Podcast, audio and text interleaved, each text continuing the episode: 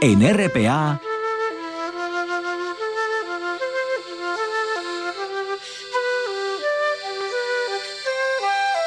Noche tras noche.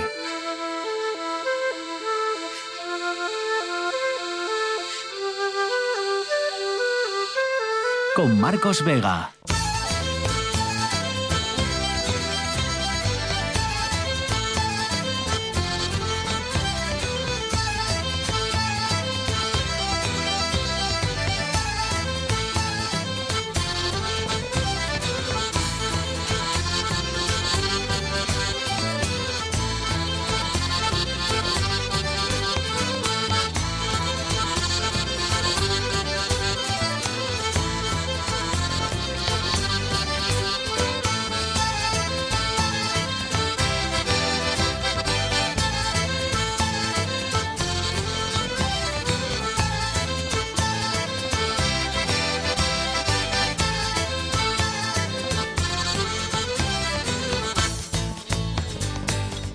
Noches, bienvenidos al espectáculo de la radio. Centro de Gijón, Castrillón y San Juan de la Arena. La Guardia Civil ha desplegado esta mañana un dispositivo en esos tres lugares, en esos tres puntos de Asturias, que ha sorprendido a varios vecinos de, de la zona. El objetivo era el tráfico de angulas. Juan Lorenzo al frente de la parte técnica, César Inclán en producción. Son las nueve y un minuto. Esto es Asturias y estas son, recuerden, las dos maneras que tienen de conectar con nosotros a través del Facebook del programa Noche tras Noche Espacio RPA y del Twitter arroba NTN RPA. Guardias civiles armados entrando en esos tres puntos, en pisos, en naves, buscando rastros de comercio de especies en peligro de extinción o de comercio ilegal de especies de animales, como les digo, las angulas. La operación se ha saldado con varios detenidos y de momento pues no sabemos mucho más porque el caso está bajo secreto de sumario, pero ha sido impactante esa operación de hoy de la Guardia Civil en Asturias. Eso ha sucedido el día en el que han muerto tres trabajadores, tres geólogos en una mina de Barcelona. Estaban esta mañana trabajando a 900 metros de profundidad cuando se ha producido un desprendimiento. Los bomberos y los Mossos de Escuadra siguen trabajando a estas horas para rescatar los cuerpos de estos tres operarios. Dos eran, por lo visto, alumnos de un máster de la Universidad de Barcelona y el tercero estaba en prácticas. En un rato le vamos a preguntar a nuestro druida, Terente, geólogo Terente, por esta tragedia una vez más en una mina, esta vez en Barcelona. Y todo eso ha sucedido el día en el que la Fiscalía ha emitido una circular en la que insiste en que no hay que revisar las penas de los condenados por delitos sexuales si éstas están incluidas en la horquilla que fija la ley del solo sí es sí. Es decir, que el fiscal general sigue apostando por ese pulso contra el Supremo, insiste en, esta tesis, en reforzar esta tesis con el Supremo para evitar las rebajas de condenas por la aplicación retroactiva de la ley del solo sí es sí. Esta noche, por cierto, le vamos a preguntar a nuestros consejeros de actualidad si PSOE y Podemos van a conseguir llegar a un acuerdo sobre la reforma en este proceso y este trámite parlamentario que arrancó a raíz de la votación del lunes, si sería volver al Código Penal de la Manada, esa reforma, como defiende Podemos, y si será la herida que acabe con la coalición en el gobierno central. Así que muchas cuestiones en torno a esa ley del solo sí es sí. Nuestros tertulianos van a ser esta noche el catedrático de Derecho Ramón Durán, el ex vicepresidente del Congreso Ignacio Prendes y la politóloga Azucena Álvarez. César Inclán, buenas noches. ¿Qué tal, Marcos? Buenas noches. ¿Qué noticia no ha interesado a nadie en Asturias este jueves? Tal día como hoy de 1943 nacía en Chicago el legendario Bobby Fischer, recordado campeón de ajedrez. En 1972, cuando contaba 29 años de edad, ganó el título mundial en Islandia tras una icónica partida con el jugador soviético Boris Spassky, la cual fue anunciada como un verdadero enfrentamiento en el contexto de la Guerra Fría entre Estados Unidos y la URSS, atrayendo más atención que cualquier otro campeonato de ajedrez en la historia de este deporte. Tres años después, Fischer se negó a defender su título al no llegar a un acuerdo sobre las condiciones de la partida con la Federación Internacional de Ajedrez y como resultado de ello el soviético Anatoly Karpov fue nombrado campeón mundial por defecto. Después Fischer dejaría de jugar de forma regular. Sin embargo, dos décadas después, reapareció en una revancha no oficial contra Spassky, un evento que se llevó a cabo en Yugoslavia, que entonces soportaba un embargo decretado por Naciones Unidas como consecuencia de la Guerra de los Balcanes. Fischer, que ganaría la partida, hizo oídos sordos a las advertencias del gobierno de los Estados Unidos, que finalmente emitiría una orden de arresto contra él. Sin embargo, Fischer huiría a Europa del Este y más tarde a Japón, y con los años terminaría sus días en Reykjavik, aquella capital de Islandia donde había alcanzado la gloria en 1972. 5 sobre las 9, a esta hora en RPA nos vamos a las nubes.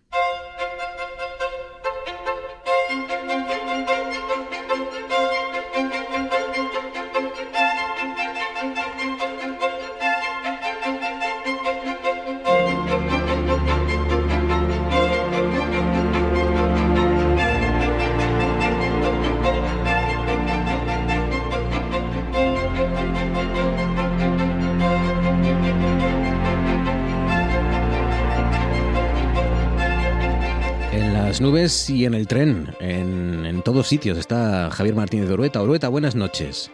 Hola, Marcos, ¿qué tal? Buenas noches. ¿Cómo estás, Javi? ¿Qué tal? ¿Bien? Bien, bien, bien. ¿Vas o vienes? ¿Vuelves para casa? Vengo, vengo, vengo, vengo. Bueno, ya estuvo bien ya, ¿no? La jornada larga. Sí, sí. ¿Bien? ¿Sí? Sí, sí. ¿Tranquila, cansada?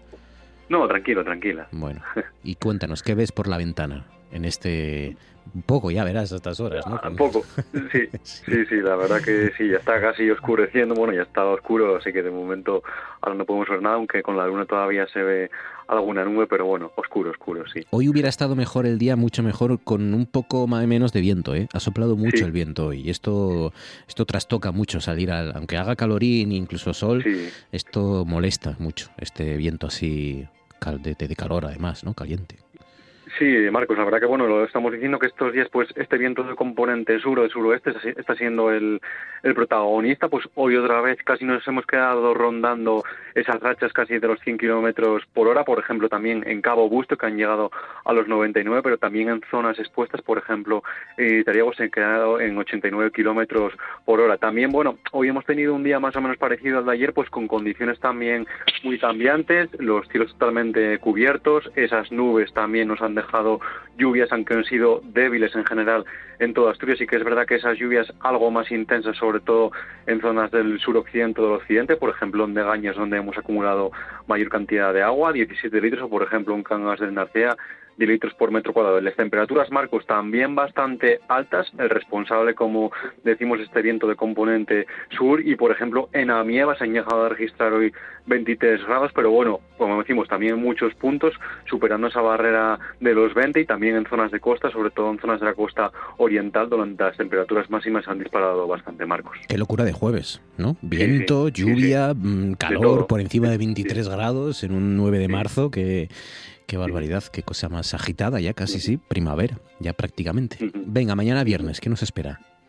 Pues mira, de cara a mañana viernes, ya lo comentábamos, las precipitaciones o estas lluvias nos abandonan durante unas horas, porque bueno, de cara a mañana tendremos un día entre nubes y claros, mayor presencia de las nubes como estos días, sobre todo en zonas del occidente o del suroccidente, porque allí la cordillera, digamos que es más baja y entonces pues el viento ya que retiene ahí pues eh, mayor presencia de las nubes. Las temperaturas de cara a mañana bajan algo, vamos a notar entre comillas que va a templar, pero bueno, es que hoy veníamos ya de valores bastante altos. De cara a mañana, pues las máximas más o menos rondando los 18, 19, incluso 20 grados. Las mínimas, una vez más, que está ocurriendo estos días de cara a esta noche y mañana no helará en ningún punto de Asturias, no tendremos temperaturas negativas ni en zonas de montaña, en las zonas más altas, pues en zonas de costa la verdad que mínimas bastante agradables, entre los 12 y los 13, luego ya en zonas del interior algo más cortas, pero bueno, no será el frío intenso que tendríamos que tener para esta época de año, Marcos, pero como decimos, de cara a mañana viernes, un día entre nubes y claros, bajarán algo las temperaturas, pero bueno, de momento seguirán siendo bastante agradables. Bueno, pues nada, continúa un poco la racha mañana viernes. El sábado, pues mira, el sábado digamos que podemos dividirlo en dos partes. Durante la primera mitad del día, durante la mañana, pues tendremos un sábado entre las nubes y los claros. Durante la tarde ya vamos a ver cómo las nubes van ganando terreno, van ganando presencia, van a cubrir los cielos y nos van a dejar algunas lluvias. Pero bueno, no nos asustemos porque van a ser lluvias muy, muy débiles, van a ser gota, cuatro gotas contadas, van a ser lloviznas y las temperaturas de cara al, digamos, al sábado también van a bajar algo, pero bueno, seguirán siendo aún así valores bastante agradables en torno más o menos a los 18 o 19 grados, Marcos. Bueno, está bien. Eh, va a llover, pero nada que sea especialmente grave, o sea que un sábado apacible en ese aspecto. El domingo ya para acabar.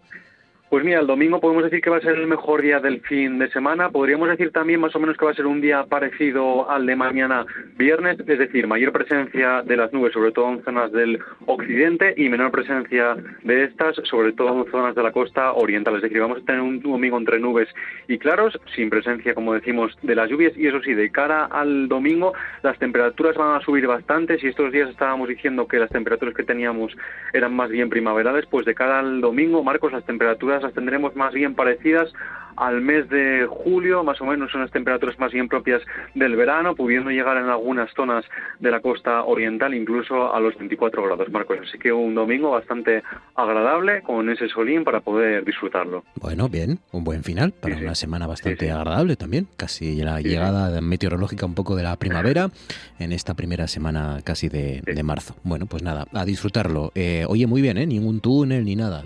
Se escucha perfecto. Bien, Muy bien, bien. Cuídate y disfruta, Urueta. Gracias, Javi. Un abrazo, un abrazo fuerte.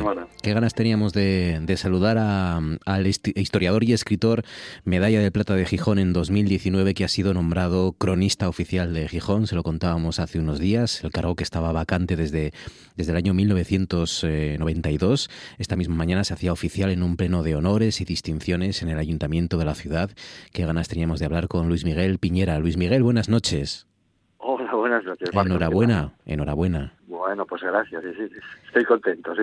¿Qué, qué, qué supone para, para ti, Luis Miguel? Perdona, no sé si te tuteo o te trato de usted lo que Sí, sí tuteame. yo, yo te voy a tutear. Perfecto, bueno, es perfecto. Eh, ¿qué, ¿qué, supone, Luis Miguel, el nombrarte cronista oficial de, de, Gijón, esta figura que da la sensación que uno tiene que saberlo absolutamente todo, ¿no?, sobre la ciudad. Mm, sí, sí, yo creo que sí. Mira, eso está en el reglamento municipal de honores y distinciones, junto con las medallas de plata, de oro, hijos adoptivos, predilectos y eso, ¿no? Y hay también un apartado para el cronista oficial. Lo que pasa es que, como hace tantos años que no hay cronista oficial en Gijón, 31 años desde que murió Patricia Duriz en el, en el 92, ¿lo dijiste? Sí, exactamente. Mm.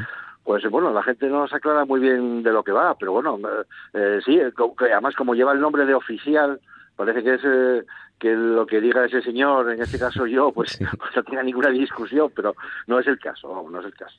Eh, ¿Cuál es la, la, cosa más rara que te han preguntado eh, sobre Gijón? ¿O la, cosa, ¿O la cosa más rara que has descubierto? Porque, claro, digo yo que, que, uno no parará ¿no? de aprender y de investigar y de conocer, eh, digamos, curiosidades, anécdotas y, y claves ¿no? sobre una ciudad. Claro, fíjate, es que mm, no te sabría decir la más rara, pero eh, yo tengo publicados cuarenta y tantos libros y artículos 800, o en fin, de ahí viene lo de cronista oficial, ¿no? Que es un honor que, te conceden, en Oviedo y en, y en Avilés son dos mujeres, y aquí ya digo que lleva vacante muchos años, eh, por eso, por haber investigado mucho sobre la historia de Gijón y haber también, yo creo que también se valoró el haber publicado y el haber y haber eh, ayudado a otra, a otra gente, a mucha gente, eso lo hago todos los días, eh, que investigue sobre la, sobre la, historia de Gijón y publique, ¿no? Tanto eh, ayudando a tesis doctorales como ayudando a ciudadanos de, de, otro, de otro estilo, ¿no? Y bueno, como escribí 40 libros, también una característica mía es que escribí de mucho. Escribí desde música pop, ya sabes, hasta, hasta la vivienda obrera, hasta el callejero, hasta la memoria histórica, así. Y, y lo que pasa es que, claro, a mí me gusta eso. Entonces, entonces eso que tú dices que me sorprende es que cada vez que, que, que eh, me, me, meto en una, en una faceta de la historia de Gijón, me sorprenden muchas cosas, claro. Bueno, de hecho, eh, estás a punto de presentar un nuevo libro con la zurda Fútbol Popular en Gijón, ¿no? Sí. 45 libros ya. Pues sí, creo que sí. Madre mía. 45 libros. Sí, Y sí, este último, repente el jueves, este jueves, dentro de una semana, en la Biblioteca Pública Jovellanos a las 7 de la tarde. Es un libro sobre, sobre fútbol popular en Gijón, fútbol de barrio, fútbol, fútbol obrero, un fútbol de la historia de Gijón, pues alejado al fútbol actual, ¿no? Lo podemos decir, ¿no? Claro. Y, de, eso va el libro, sí. Porque el fútbol y, lógicamente, el Sporting en particular no, no se pueden entender sin la ciudad de Gijón y al revés, ¿no? Bueno, eh, es que la característica de Gijón yo creo que es una de ellas, ¿no? Aparte de la industrialización que, que fue enorme en Gijón, eh, es el asociacionismo, ¿no? El juntarnos por todo, ¿no? Y, juntarnos para hacer deporte, o, pero juntarnos también para, para hacer coros, o para el movimiento vecinal, etcétera, etcétera, ¿no? Hay sociedades en Gijón como el Grupo Covadonga que tiene más, más socios que habitantes tiene Mieres, ¿no? O sea, tenemos una, una afición muy grande a asociarnos y a juntarnos. Y en ese caso de este libro de fútbol, lo que aquí estudié es eh, ese asociacionismo eh, eh, de autogestión de esos equipos de los años 20, años 30, años 40, años 50 en, en Gijón, ¿no? Equipos que, que, no solamente eran del barrio, con el nombre del barrio, sino incluso equipos de calle. Había equipos que Gijón era de calle. Por ejemplo, el Atochino era de la calle Atocha, no ya de Cimavilla, sino de la calle Atocha. O el Carreñín, la Carreñina era porque porque era el equipo de la calle Eladio Carreño. En fin, ese, ese, eso sí que es una característica de, de los gijoneses de juntarnos y de asociarnos eh, para todo. Entendemos que, que juntándonos eh, tenemos más fuerza y hacemos y hacemos las cosas mejor, ¿no? Es curioso, eh, Luis Miguel, cómo eh, uno nunca llega a conocer del todo su, su, la ciudad en la que vive, incluso siendo ciudades más bien piquiñinas como, como las nuestras, ¿no? Comparadas con otras grandes capitales, porque eh, yo, bueno, yo nací en Gijón, yo soy de Xixón y, y, y viví allí pues 20 años casi y, y, todavía hay rincones, muchos rincones que me sorprenden, ¿no? En, en, en, rincones que llevan ahí toda la vida y que uno no llega a conocer en, en muchos años y muchas décadas. Claro, pero, pero bueno, eso, eso, es lo que gusta, ¿no? O sea, imagínate que, que conociésemos todas las facetas de la historia de Gijón, sería muy aburrido, ¿no? Pero además, eh, como yo investigo la historia de Gijón, pues en los archivos, en las bibliotecas, en, las hemerotecas, tanto digitales como papel, en las fototecas, o las fotos. Entonces, esa inmersión en esos, eh, porque tampoco hay tanto, hay tanta gente que, que dedique sus horas a esto, ¿no? Entonces, esa inmersión en, en bibliotecas, hemerotecas, fototecas y archivos, pues sí, descubrís cosas que, que, que tienes la sensación de que nadie antes había había investigado, ¿no? Una cosa, por ejemplo, que llama la atención es lo muchísimo que ha crecido y cambiado la ciudad, ¿no? Eh, no, no, sé si en los últimos que 20, 30, 40 años la ciudad ha cambiado casi más que en, que en dos o tres siglos, ¿no? De, de, de su historia, porque, eh, claro, la expansión, la, el crecimiento y el cambio de muchos barrios, uno ve fotografías o ve vídeos, eh, pues yo qué sé, sin ir más lejos, la eh, volver a empezar de Garci, pues es, es otra claro. ciudad completamente distinta. Sí, sí. Sí, sí, totalmente. Sí. Cuando ves eh, volver a empezar, bueno, es nuestra ciudad, es donde nacimos, eh, y me acuerdo, claro, como tenemos cierta edad, pues cuando se estrenó la película, me parece que fue el Arango, pues que quedamos todos con la boca abierta y diciendo, qué guapo es Gijón, cómo nos gusta Gijón, qué orgullosos estamos de Gijón. No, no digamos nada cuando le dieron el, el Oscar. Claro. Pero, pero sí, vista la misma película, con la perspectiva de estos años, la vemos ahora, pues vemos una ciudad, hombre, pues un poco gris, ¿eh? De esa, de esa manera en ese, en ese tiempo, desde los años 80 para acá, pues sí que cambió, digamos, el blanco y negro al color, ¿no? Sigue siendo Gijón tan guapa como, como siempre, porque, porque la queremos mucho, pero desde luego mejoró. No solamente el aspecto físico de, de, la ciudad, ¿no?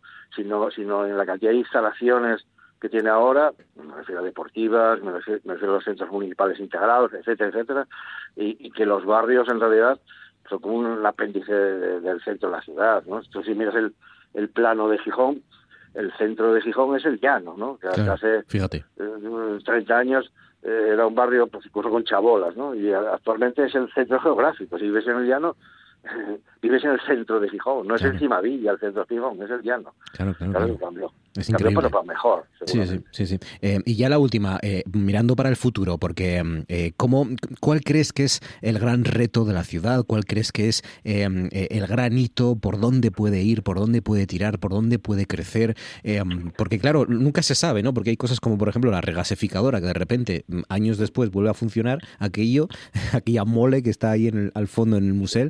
Pero, pero en tu opinión, ¿cuál es el, el gran reto o el, o el gran lugar o rincón o aspecto en el que la ciudad de Gijón tiene que poner su mirada en, en los próximos años? Pues no, no te lo sabría decir, ¿eh? es que es que no no te lo sabría decir, no lo sé. Me imagino que, que aquella industria que había antiguamente ahora se transforma eh, y se transformó. De hecho, por ejemplo, la industria del parque científico tecnológico, eso es, es una eh, es una maravilla el parque científico tecnológico. Lo que pasa es que aquella industria que daba, que daba empleo a, en una fábrica 5.000 personas, ahora da empleo a 20, claro. porque, porque es así. Pero, pero claro, el, el futuro de, de, de, Asturias en industrialización eh, es en esa industrialización. La, uh -huh. la, del Parque Científico Tecnológico y en el turismo, pero no soy ni un experto ni, ni, ni, tengo una opinión formada sobre hacia dónde va Gijón ni, ni nada de eso. Claro, claro, al final es verdad que también tu, tu responsabilidad, que no es poco, es eh, hacer balance un poco de, del pasado, porque de hecho creo que cada año, digamos, uno de los encargos que, que, que, tendrás como cronista oficial de Gijón es eso, ¿no? Hacer una especie de, de, de guía de, del año, ¿no? Y, y de mm, conocer un poco, ¿no? No exactamente así, no. exactamente así. Eso igual lo dice el reglamento, pero en fin, habrá que interpretarlo, ¿no? Es decir, el, desde que existe el reglamento igual está un poco obsoleto, ¿eh? y lo digo yo que, que, acabo de tomar posesión, digamos, pero quiere decirte que desde de esta época, nuestros tiempos, con tantos medios de comunicación, tantos periódicos, tantas televisiones, tanta radio, la información está pues, suficientemente suficientemente dada. No tiene que venir un señor a, decir lo, lo, que es noticia y lo que es noticia, ¿no? Lo que, una cosa que, que sí que voy a hacer es recopilar las noticias más importantes que a mí me parecen del día y, efectivamente al final del año pues habrá una, una, serie de noticias que los historiadores eh, brevemente, ¿no? Que los historiadores de, de, dentro de 40 años pues vean esa noticia y pueden ir al periódico o al medio de comunicación que, dentro de 50 años exista para tener esa información. No voy a recoger yo toda toda la información del día porque no tiene sentido, para eso están los medios de comunicación, pero sí para hacer una especie de guion, o de, pues una especie de guion, eh, que al final del año pues serán unas cuantas páginas, pero simplemente que sea una recopilación de noticias, poniendo el día y que el interesado vaya al medio de comunicación eh, a, hospital eh, muchas veces claro, claro. a, recabar esa información, sí. Es una figura fundamental, la del cronista oficial, y, hermosa, además, y, es un placer eh, charlar con, una persona además accesible como el historiador y escritor Luis Miguel Piñera. Luis Miguel, sabes que los periodistas te vamos a dar mucho la brasa durante los próximos años, así que está bien que seas accesible. No, no, eh, siempre lo fui, pero que decirte, como, como dijimos al principio, lo de cronista oficial, pues que me podéis a la brasa, pero ah, no, no, tengo respuesta de todo. ¿eh? es que eso se nos olvida muchas veces, pero bueno. pondré buena cara y accesible, pero eso seguro. Luis Miguel Piñera, eh, nombrado cronista oficial de Gijón oficialmente esta misma mañana eh, en el pleno de honores y distinciones del, del, Ayuntamiento de Gijón. Enhorabuena, Luis Miguel, y gracias como siempre por atender nuestra llamada. Gracias, Un abrazo. gracias. Fernando Silva, Radio Algeciras según ha, podido saber a la, espera de que entre en funcionamiento la Guardia Civil del Mar. Joder.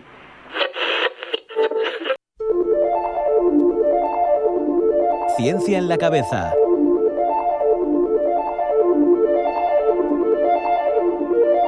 El espacio de Línea Europa en Noche tras Noche.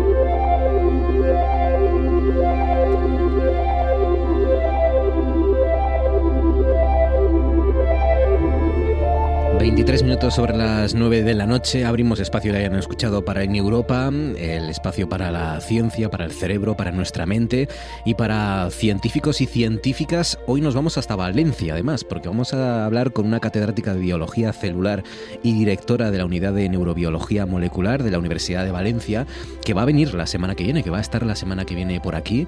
Es como, como les cuento, pues una oportunidad para escuchar a una gran científica de nuestro país que, que que, bueno, que no podemos hacerlo los días aquí en Asturias, porque va a dar una charla, eh, entrada gratuita como siempre, una charla en el edificio histórico de la Universidad de Oviedo el próximo viernes, que es 17 de marzo. Mañana no, el viernes que viene, viernes 17 de marzo a las 7 de la tarde, en el aula Rector Alas que, que, alberga muchas conferencias y muchas charlas y muchas organizadas por el INEUropa y son oportunidades que, tenemos para, como digo, escuchar a grandes divulgadores que nos eh, abren la mente, nunca mejor dicho, para explicarnos cómo funciona nuestro cerebro y muchas claves de, la investigación mental. Es muy accesible, o sea, no, no, piensen ustedes que no van a entender nada porque eh, hoy en día los científicos y más si vienen del INEUropa pues no solo conocen y saben investigar, sino que además eh, han aprendido a explicar bien sus eh, análisis y sus trabajos. Y como digo, es una oportunidad el próximo viernes 17 de marzo a las 7 de la tarde en el aula rectoralas. Y si no puede o no quiere usted, pues aquí va a tener un aperitivo para charlar con la catedrática de Biología Celular Isabel Fariñas. Isabel, buenas noches. Hola, buenas noches. ¿Cómo estás Isabel? ¿Qué tal? ¿Bien? Bien, ah, con ganas de ir sí, a Oviedo y Sí, claro. ¿Conoces Oviedo ya? Me encanta, me encanta, me encanta Asturias. Ah, me encanta. Qué bien. Y conozco bien, sí. Qué bien, qué bien. Pues nada, nosotros tenemos ganas de, escucharte, esa, esa, charla, esa conferencia con, más calma y con más profundidad, pero hoy de momento te vamos a hacer muchas preguntas sobre la neurogénesis. No, sé si es neurogénesis, no, es neurogénesis, ¿no? En este caso. Neurogénesis. Neurogénesis, neurogénesis, que suena muy raro, pero que es muy interesante eh, porque son la capacidad de las células nerviosas de seguir generándose en adultos, ¿no? Siempre nos han dicho que el sistema nervioso no se se multiplica y que las neuronas no se reproducen, es decir, que nacemos con, o que cuando llegamos a la adolescencia, a los 20 años, tenemos un montón de neuronas que a partir de ahí vamos quemando, eh, pero que como son tantas, pues no, no, las llegamos a agotar casi nunca. Y esto es verdad que en los últimos años ha ido cambiando, ¿no? Sí, a ver, el término neurogénesis significa simplemente generación de neuronas. Y eso siempre habíamos entendido que se producía durante el desarrollo fetal. Mientras somos fetos, pues generamos todas las neuronas con las que vamos a nacer, como muy bien estabas indicando. El que hubiera generación de nuevas neuronas en los adultos era lo que no habíamos podido soñar hasta pues, los años 90 del siglo pasado. Y es ahí cuando aprendimos que los cerebros adultos de los mamíferos, incluyendo la especie humana, pues sí que es capaz de generar neuronas después del nacimiento. Es decir, que no solo ya no era solo una cuestión de que perdíamos a lo largo de la vida, sino que había una cierta capacidad de generar. En el fondo eso se sustenta en que en, nuestros cerebros hay lo que llamamos células madre neurales, igual que hay células madre de la piel que mm. regeneran nuestra piel. y eso habría posibilidades fascinantes y por eso es un campo de estudio muy interesante y mi grupo trabaja precisamente en células madre neurales. O sea que em, nosotros nacemos con un equipamiento de neuronas que es verdad que em, quemamos más de las que creamos ¿no? a lo largo de la vida, pero, pero eso no significa que no sigamos creando ¿no? neuronas en la edad adulta. correcto, pero el punto es, tenemos estas células más neurales fascinantes que persisten después del desarrollo fetal y son capaces de generar neuronas.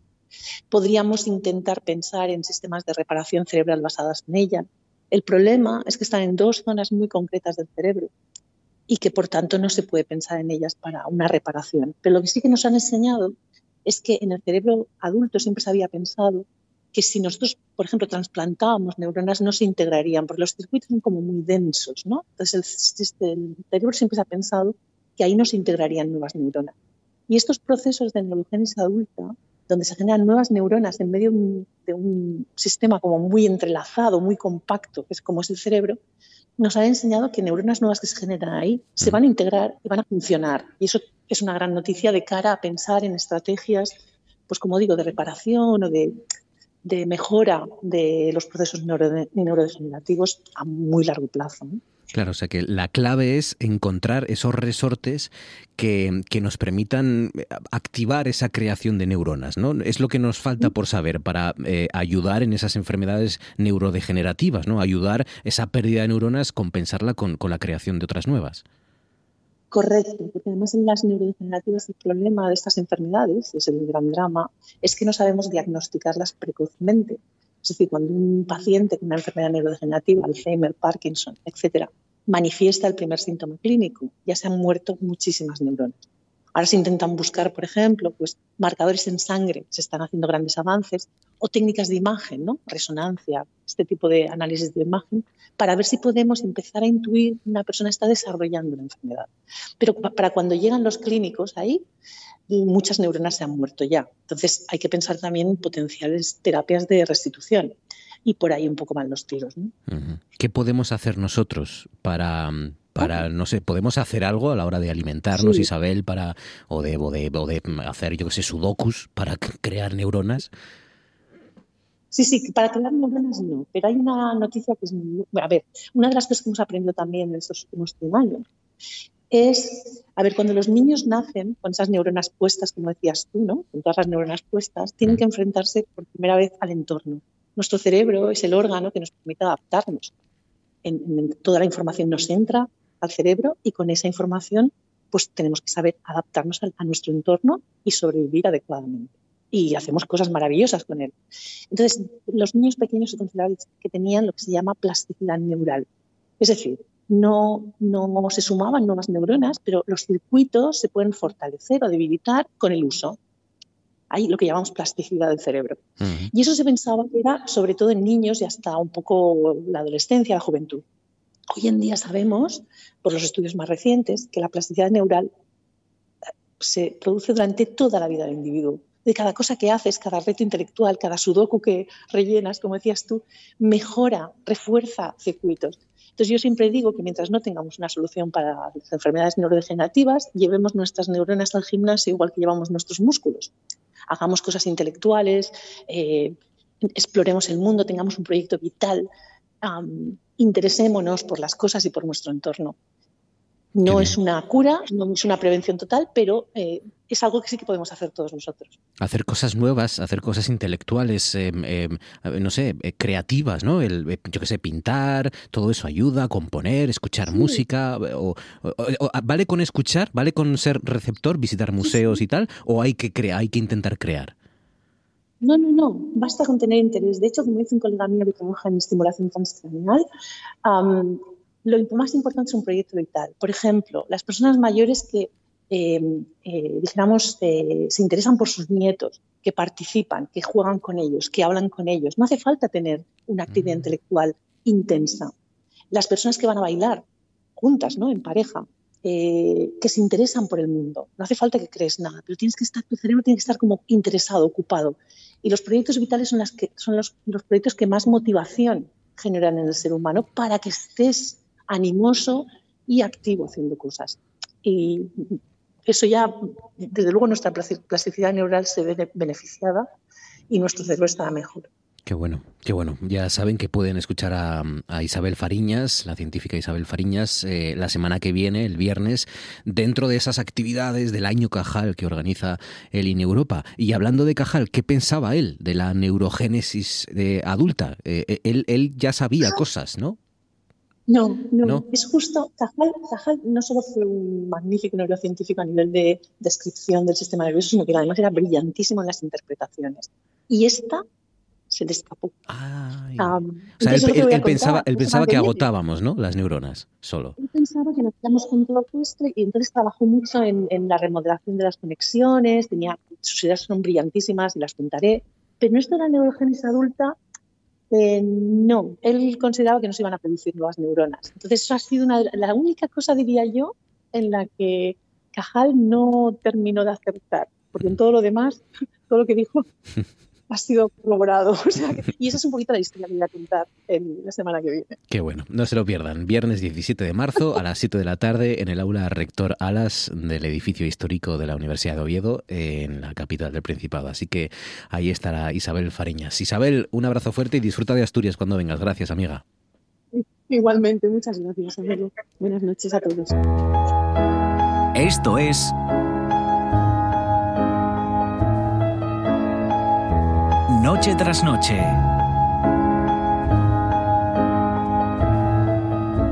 Con Marcos Vega.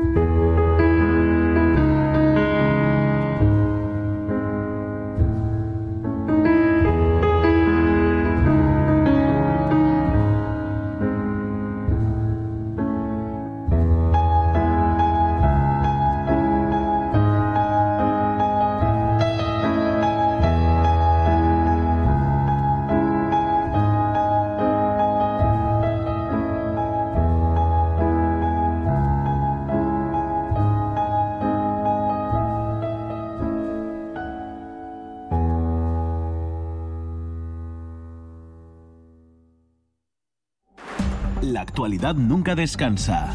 La información no para. Por eso en RPA os mantenemos informados e informadas de lo que pasa en Asturias. Siempre. También el fin de semana. Los sábados y domingos, boletines horarios desde las 10 de la mañana. Y a partir de las 2 y media de la tarde, Asturias hoy fin de semana. En RPA, la información también en fin de semana. RPA, vocación de servicio público.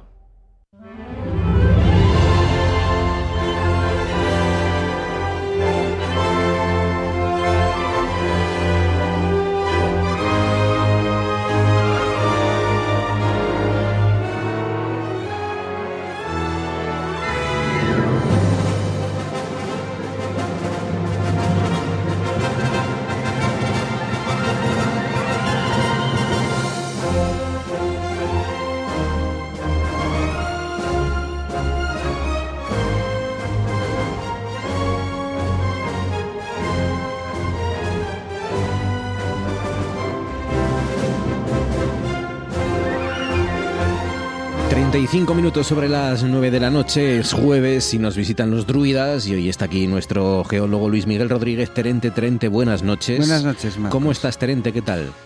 Eh, bueno, estaba muy bien. Estábamos bien. Hasta que hubo una noticia hoy que que nos ha puesto pues boca abajo a los geólogos de España. Em, ha sido tremendo. Todavía eh, están buscando los cuerpos, lo, lo contaba al principio. Tres trabajadores que han muerto atrapados por un desprendimiento en una mina de potasa de Suria, en Barcelona, en la provincia de Barcelona.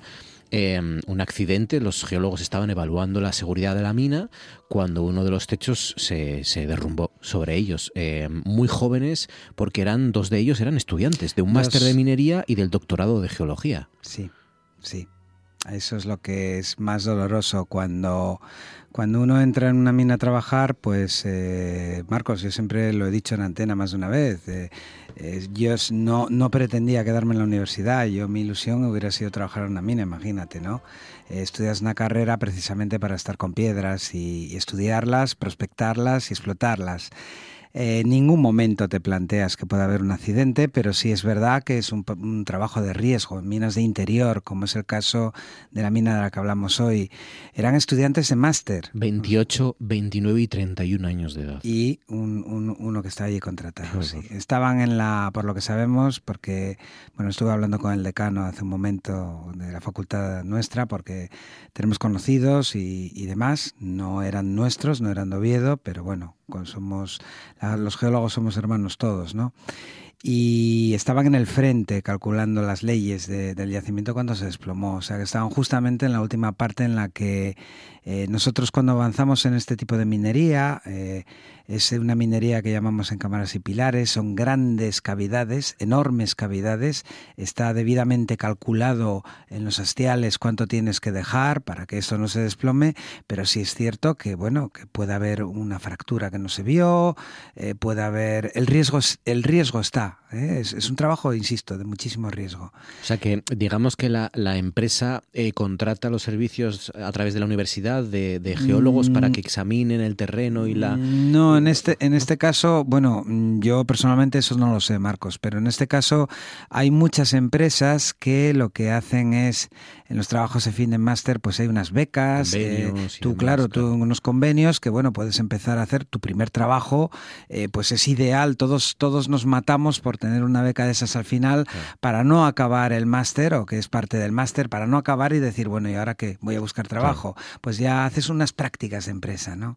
Es terrible porque estos chicos estaban en prácticas y, ni siquiera, yo no sé eh, el tipo de contrato que tenían ni nada, pero nos ha dejado fríos porque, bueno, imagínate, nosotros aquí también impartimos un máster que está en, pleno apogeo ahora mismo y, evidentemente nuestros alumnos también van a acudir a prácticas de este tipo y todos ya te digo, el que no se dedica a la geotecnia lo que quiere es ir a la minería, o sea, el que no se dedica a la obra civil, pues tú lo que quieres es ir a una mina. Yo hubiera querido ir a una mina cuando acabé y no tuve la, ocasión.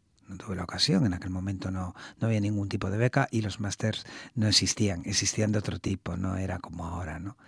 Entonces, bueno, eh, estamos bastante. El decano creo que ya en la página web ya puso alguna condolencia oficial y, estamos, bueno, pues todos bastante sorprendidos. uno de la, de la propia provincia de Barcelona, otro de Alicante y otro también de Barcelona. Dos de Barcelona y uno de Alicante. Mm estos chavales, eh, porque eran chavales geólogos eh, fallecidos en esta mina. Eh, uno de los techos cayó sobre ellos y están todavía a estas horas tratando de, recuperar los cuerpos.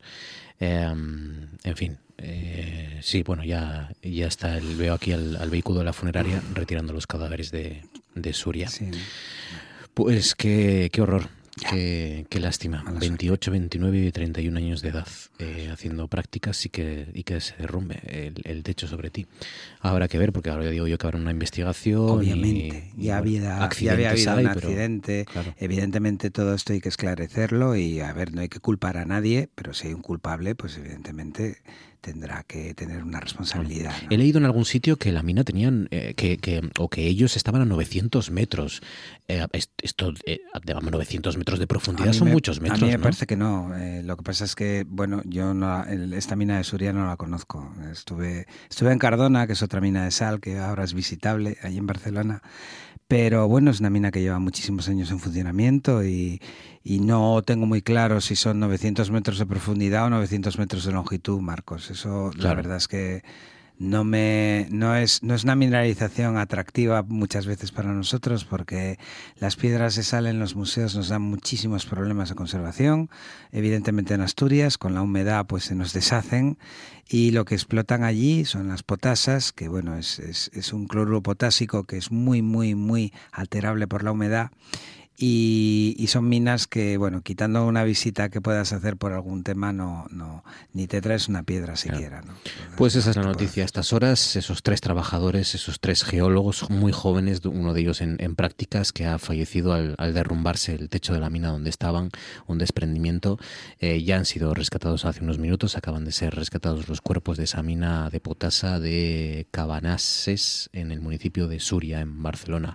Una mina, potasa es... Eh, Potasa es el, Potasa es lo que es, es, la forma comercial de la que se habla del potasio, ah. es cloruro potásico, silvina, el, mineral, ¿no?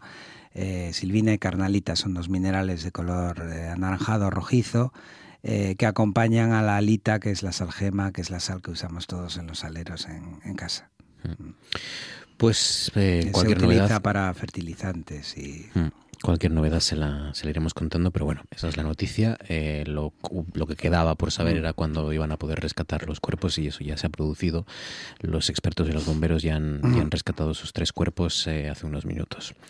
Bueno, em, oye, eh, antes hablábamos de la conferencia de Line Europa de la semana que viene. Tú tienes, vas a anunciar una feria de piedras y gemas en la Facultad de Minas de Oviedo en los próximos días. En la Escuela de Minas de Oviedo, por fin, el certamen anual que tiene lugar pues anualmente. Eh, viernes, sábado y domingo vamos a tener la ocasión de poder asistir a, a, un lugar donde cada uno, pues con su posibilidad económica, va a poder adquirir cualquier ejemplar que, que esté allí a la venta. ¿no? Es un mercado de... Al que merece la pena ir, aunque no usted no quiera comprar una piedra. uno no quiera comprar solo nada, ver. solo merece la pena para ver. Y después, bueno, pues si le apetece, pues que compren Cuando un mineral, un fósil, una roca, usted, no, estoy mirando. Como la broma que le gastaron el otro día, no sé si era Pull&Bear o algo así en Twitter, que le escribieron eh, hola, le saludaron en, en, Twitter y dijo, ¿qué, dígame, ¿quiere, ¿le puedo ayudar en algo? y le dijeron, no, eso estoy mirando. Nadie te pregunta, Marcos. No te preguntan, ¿no? pues nada, mejor. Para los tímidos, mejor que no nos pregunten. Eh, ir a mirar a la Feria de Piedras y Gemas en la Facultad de Minas. ¿Qué horario tienes? ¿Te lo sabes esto? Eh, pues si no ha variado, por la mañana es de 10 a 2 y por la tarde de 5 a 9, ah, viernes, sábado y domingo. ¿Viernes? Viernes, mm, sí, viernes, sábado y domingo. Mañana, pasado y el domingo. No, la semana, que, viene, Marcos. el viernes que viene, o sea, el viernes no mañana, sino la semana que viene, como no como no me tocaba el jueves que viene, por eso os lo anuncio hoy. Claro, claro, 17, 18 y 19. Y tienes en tus manos un ¿Eso qué vas a hacer con él? ¿Me lo vas a arrojar? Qué bonito es, es como un verde, ¿no? O, lo veo desde aquí. Te dejo hacer una foto si lo quieres colgar, porque eso no lo ha visto nadie en el museo porque no lo tengo expuesto. Ojo, ¿eh? Ojo. Ojo. Parece, parece un hacha esto de. Es que es un hacha. ¿Es un hacha? Es un ¿Ves? hacha. ¿Ves? Es una hacha Ah, bonita. precolombina, ¿qué te parece? ¿Qué dices? Lo que oyes. Esto que estoy tocando es precolombino. Sí, señor. Y como, como te arriesgas a traérmelo, que se me, se me puede caer o se me puede perder. Mm, si se también. te cae, lo, lo- lo fácil es que si se te cae encima de un pie te haga daño. ¿no? Sí, claro, claro. No por el tamaño, sino porque no le pasa absolutamente nada. Tienes en, la- en las manos eh, una muestra que no tengo exhibida al museo porque aún no sé dónde podría colocarla. El museo tiene un discurso y eh, es necesario pues que los materiales acompañen al discurso. ¿no? Entonces lo que tienes en tus manos es una muestra de jade de color verde, precolombino, un verde precioso. Y es de lo que te quería hablar yo ahora. Un poco un del verde, jade. un verde muy oscuro, casi negro. Sí, verde oscuro, casi negro, como la película. Y, un y es verdad que cromo. está, eh, no sé si tallada o tal, de- de- Está, tiene, está- est- está trabajada. está afilada en Sí, un sí, extremo, por eso sí. yo intuí que era una hacha, que era un hacha, eh, porque en un extremo está muy bastante afilada, ¿no? Y tiene una muesca aquí que supongo que será que se ha caído, se ha de, cortado, de golpe, golpear, de un golpe, pero no de un golpe de ahora, sino de y un, golpe extremo y un, y un extremo romo. ¿Y por qué de Jade entonces? ¿Por qué nos vas a hablar de Jade? Pues, hacer una foto. pues ¿eh? sí, puedes hacer una foto y puedes subirla al Facebook. ¿eh? Es algo muy bonito. ¿Por qué el jade? Bueno, eh, el jade es un material que despierta muchísimas preguntas. Eh, en el Museo de Geología eh, tengo algunos expuestos y pese a todo lo que podáis creer, no es, no es una roca, perdón, no es un mineral, sino que es, es una roca. ¿qué- ¿Cómo se forma el jade?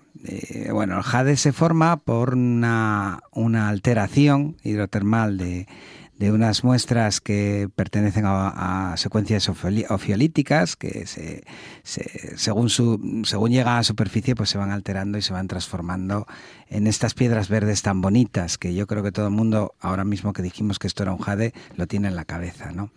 Es una roca que llamamos metasomática y tengo una muestra puliendo ahora mismo, mientras estamos hablando, de Guatemala que nos trajo un exalumno de la facultad hace unos meses y que ahora pues hemos puesto a pulir porque estaba a medio hacer para que luzca mucho en una vitrina en donde ya hay un ejemplar de, de jade. El jade, Marcos, se trabaja desde hace 5.000 años. Y tenemos que pensar que hace 5.000 años el hombre primitivo eh, no tenía acceso a metales muchas veces para fabricar sus primeras herramientas. Entonces acudían a muestras de rocas duras con las que pudieran hacer, gracias a los impactos que desarrollaban en las mismas, objetos de corte. Claro. Eh, Te has fijado que la, esta muestra, que ya me imagino que habrá subido, pues tiene un filo, tiene un filo. En este caso no corta, pero en los casos en los que ellos sí, lo, sí les interesaba, eh, se llegaron a fabricar incluso puñales, eh, espadas y demás con piedra, fíjate Marcos, eh, con piedra, hace 5.000 años. Y una de las cosas más sorprendentes del jade es que se ha trabajado por culturas muy diferentes a lo largo de todo el planeta. con- atribuyendo esta palabra a dos tipos de materiales. Uno de los materiales es lo que llamamos la jadeíta y otro de los materiales es lo que llamamos la nefrita. Ya sé que estoy liándola, Sí. pero quiero que sepas que esto que llamamos jade Sí. puede ser dos cosas. Vale. Son dos cosas muy parecidas. Eh, la jadeíta eh, es, un, es un piroseno, es muy duro, es duro como el cuarzo, y la nefrita es muchísimo más, es un poco más blanda, tiene una dureza parecida al apatito, a la de nuestros dientes, pero el aspecto, al final, es muy similar. ¿Y esta de cuál es? Esto que, estás, esto que has tocado es jadeíta, De la dura. de la dura. Ah. ¿Mm? ¿Sabes por qué se llama jade? ¿Por qué?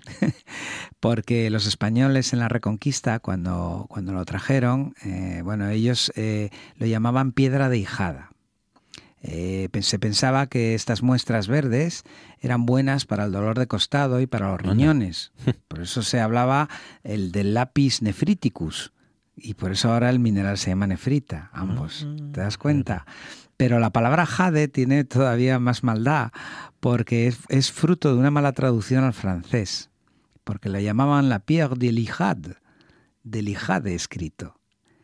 Se comieron la I y el apóstrofe Claro. y quedó jade. Y además ha quedado jade para siempre. Internacionalmente se llama jade.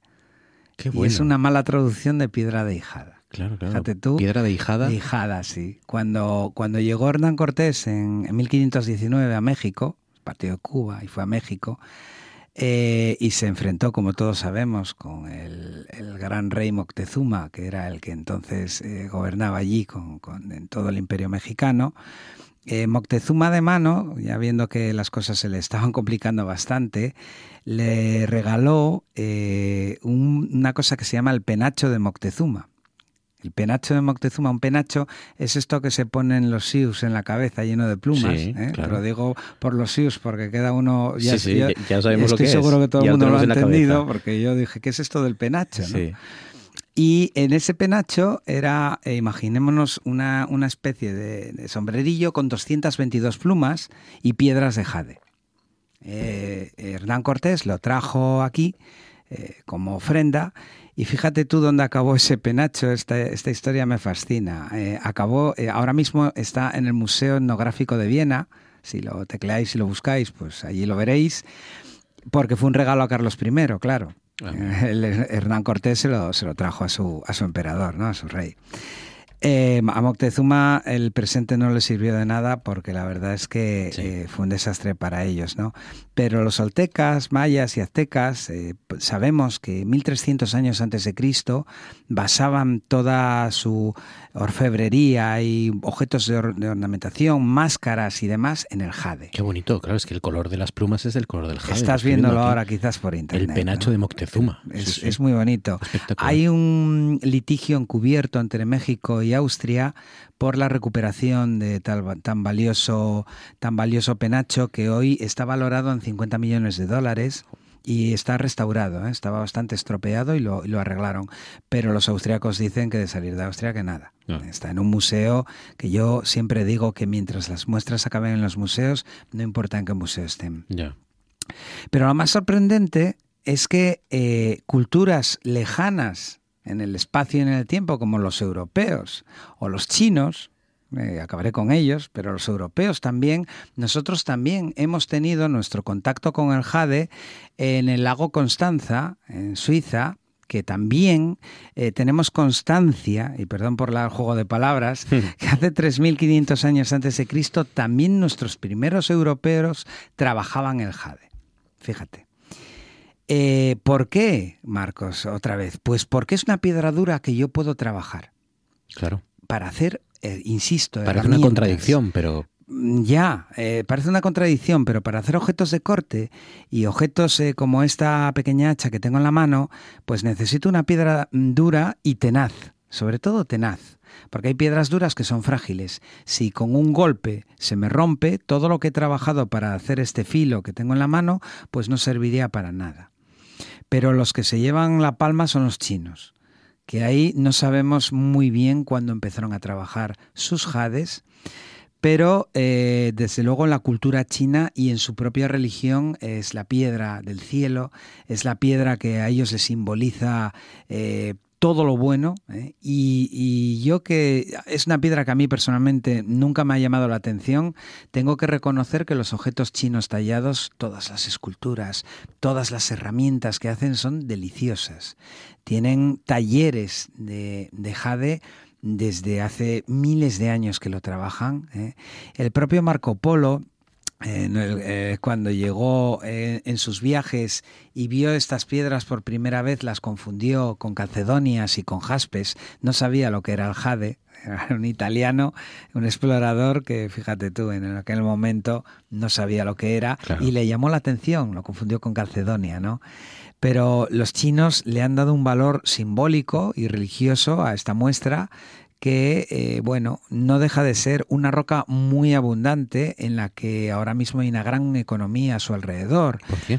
porque los ríos que, que, mm, erosionan las rocas en las grandes cumbres hacen que tengamos cantos rodados de grandes bloques de muchos kilos, de estas muestras que por fuera son marrones, no te llamarían la atención, Marcos, hasta que le das un martillazo a la piedra y ves cómo ese marrón de alteración oculta eh, una roca mm, con un color verde manzana, eh, verde oscuro como este que tengo en la mano. Bueno, este color que es el imperial es el debido a, impurezas que tiene de cromo.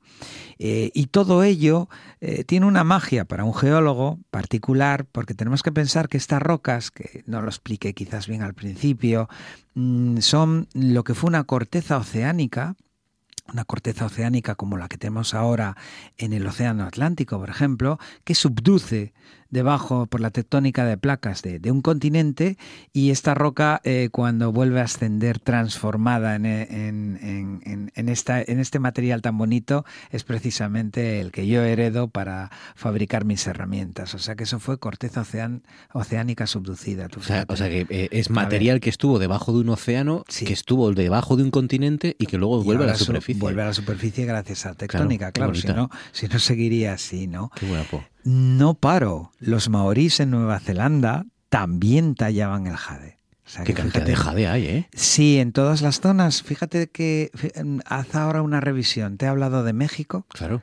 Ya te das cuenta. Te he hablado de China.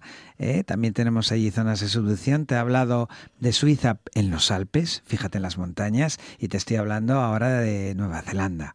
Eh, no te estoy hablando de una del, del Sáhara, por ejemplo. ¿no? Los, los, las partes del planeta donde tenemos jade son muy concretas y siempre están relacionadas con estas zonas de subducción que es justamente donde se forman. Hacha precolombina de Jade que nos ha traído esta noche nuestro druida Terente. Ya está puesto en Facebook, es correcto, ¿no? sí, señor. Pues ahí está. Eh, Espero que no nos detengan. Ya pueden verla eh, en, la, en la imagen de, de Noche tras Noche, del Facebook Noche, noche tras Noche Espacio RPA. ¿Eh? Y ya, mira, por ejemplo, a Noelia García Mariscal y a Encarnita González les ha, les ha encantado. Es, es, una pieza pequeñita. Este ¿Pusiste escala, Marcos? No, no, no, no. Hay que poner una escala. Ya, me costó etiquetar al museo como para poner escala ya. Ay, escucha, porque mis claro, tengo que poner algo al lado, claro. Claro, mis enseñanzas geológicas, porque ahora la gente puede pensar, ¿y eso que tiene? ¿20 centímetros? Claro, ¿Eh? o, un, o, un, metro, claro, es verdad. Puedes escribirlo pues algo como más pequeño que un mechero. Es como un pulgar. No, hombre, es más gordo. bueno, por lo menos es mucho más grande que el mío. Sí, sí, ¿eh? Pero vamos, es, una cosa, es una cosa de este tamaño. Sí, sí, Como un cochecito de esos que usábamos de juguete cuando bueno, éramos pequeños. pero con forma, con forma de hacha. Eso, con forma de hacha. Eh, venla, porque sobre todo lo importante es el color tan bonito que tiene. El color se debe al el verde oscuro, que es el. Bueno, los hay de color eh, violáceo también, hay jades violáceos. Eh, en la zona de Birmania y demás, pero este verde oscuro se debe al contenido en cromo que precisamente procede de esas zonas de las que te estoy hablando. Son rocas ricas en cromo. El cromo, Marcos, es el responsable del color verde de las esmeraldas el metal responsable del, por ejemplo, para que te des una idea, ¿no? También el vanadio, pero bueno, en menor escala. Pues ya lo ven, hemos recorrido medio mundo a través del jade, desde México hasta China, pasando por, por Nueva Zelanda. Me pareció singular porque, porque fíjate como, como culturas que nunca se han visto entre sí en aquellos momentos acudieron al mismo tipo de material para hacer más o menos los, el mismo tipo de objetos, Marcos. Esto es muy bonito. Es muy bonito. Es muy bonito porque no, no bueno, eh, cualquier cualquiera de los oyentes pues puede decir, bueno, nosotros aquí, por ejemplo, nuestros primeros objetos eran de sílex en la meseta o de cuarcita aquí en la cordillera cantábrica. Nosotros eh, tallábamos la cuarcita. ¿Por qué? Porque también es una roca competente que me permite hacer objetos de corte y no tenía sílex aquí.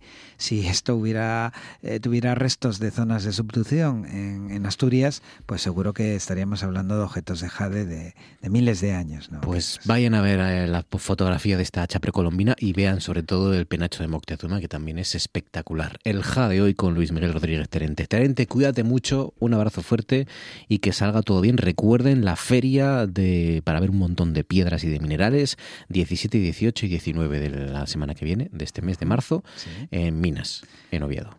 ¿No? Sí. Ahí está. Con entrada libre, gratuita y bueno, con una feria que ya no sé el número ahora, Muchos años ya, ¿no? yo, bueno, creo que el 25 aniversario se hizo hace tres o cuatro, ahora con la pandemia estoy algo perdido. Claro. Pero iban camino, van camino de las de las 30 ferias de minas, es un lugar donde donde yo siempre animo a la gente a ir a estos lugares porque puedes ver el, no solo lo que tienes en un museo, sino muchos. Claro. Te cuenta cuando vas a una feria, es una oportunidad. Algunas personas, eh, como, como yo en su caso, cuando, cuando antaño pues eran, teníamos presupuesto, que ahora no tenemos, eh, eh, sí que es un lugar donde ves piedras que pueden acabar en vitrinas de los museos.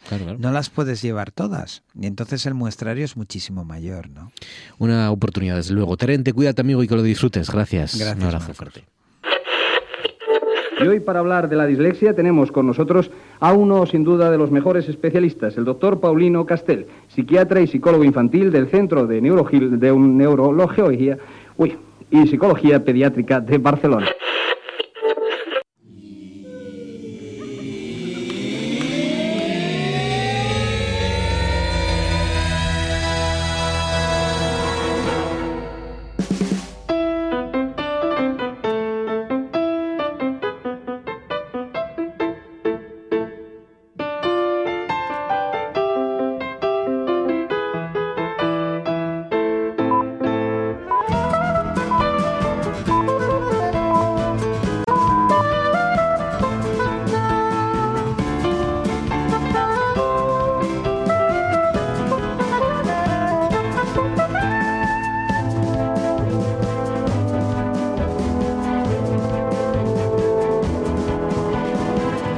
Pasan sobre las 10 de la noche, enseguida arrancamos nuestra tertulia, nuestro consejo de actualidad, pero antes hay que mirar a las estrellas porque allí nos espera el investigador del Instituto de Ciencias y Tecnologías Espaciales de Asturias, socio de Omega, Ramón Evia. Ramón, buenas noches. Buenas noches, Marcos. ¿Cómo estás, Ramón? ¿Qué tal? ¿Bien?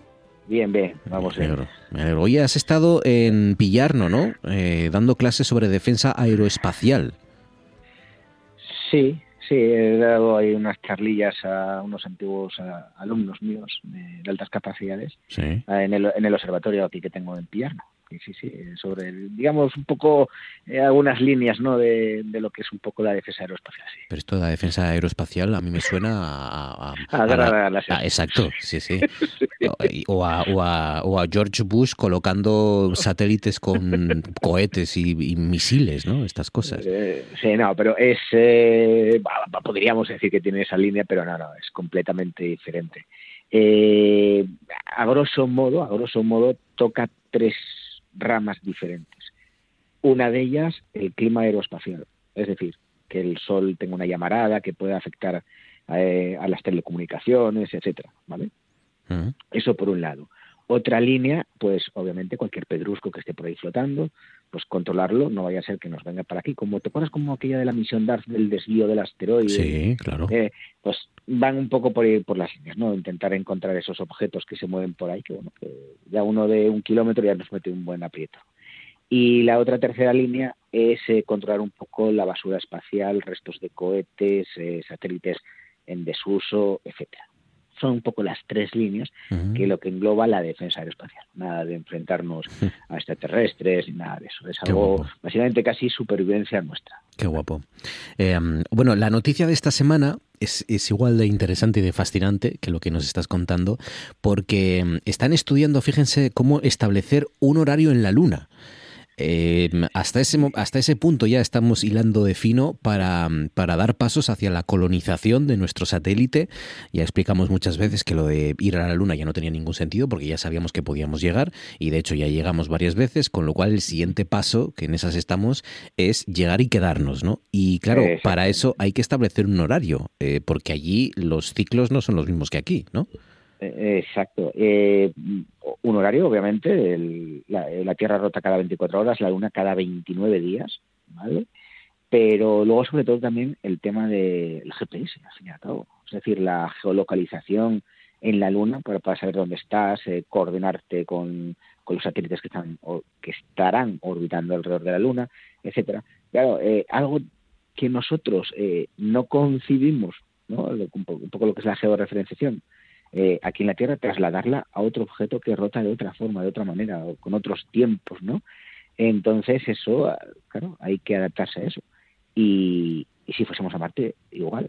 Es decir, eh, en, en, cada objeto o cuerpo en el que vayamos a, a, establecernos, pues obviamente si el día de mañana queremos tener pues es una georreferencia, eh, de una coordinación entre los diferentes sistemas, pues obviamente tienen que tener cada uno sus mm, relojes, así como tenemos la hora en Madrid, la hora en Moscú, la hora en, en Nueva York, pues la hora en la Tierra, la hora en la Luna, claro. la, la hora en Marte. Qué bueno, o sea, que dentro, dentro de varias décadas, eh, igual tenemos que decir una hora menos en Canarias, dos más en la Luna, por ejemplo. O, eh, o cuatro o cinco días menos. O cuatro o cinco días menos en la Luna.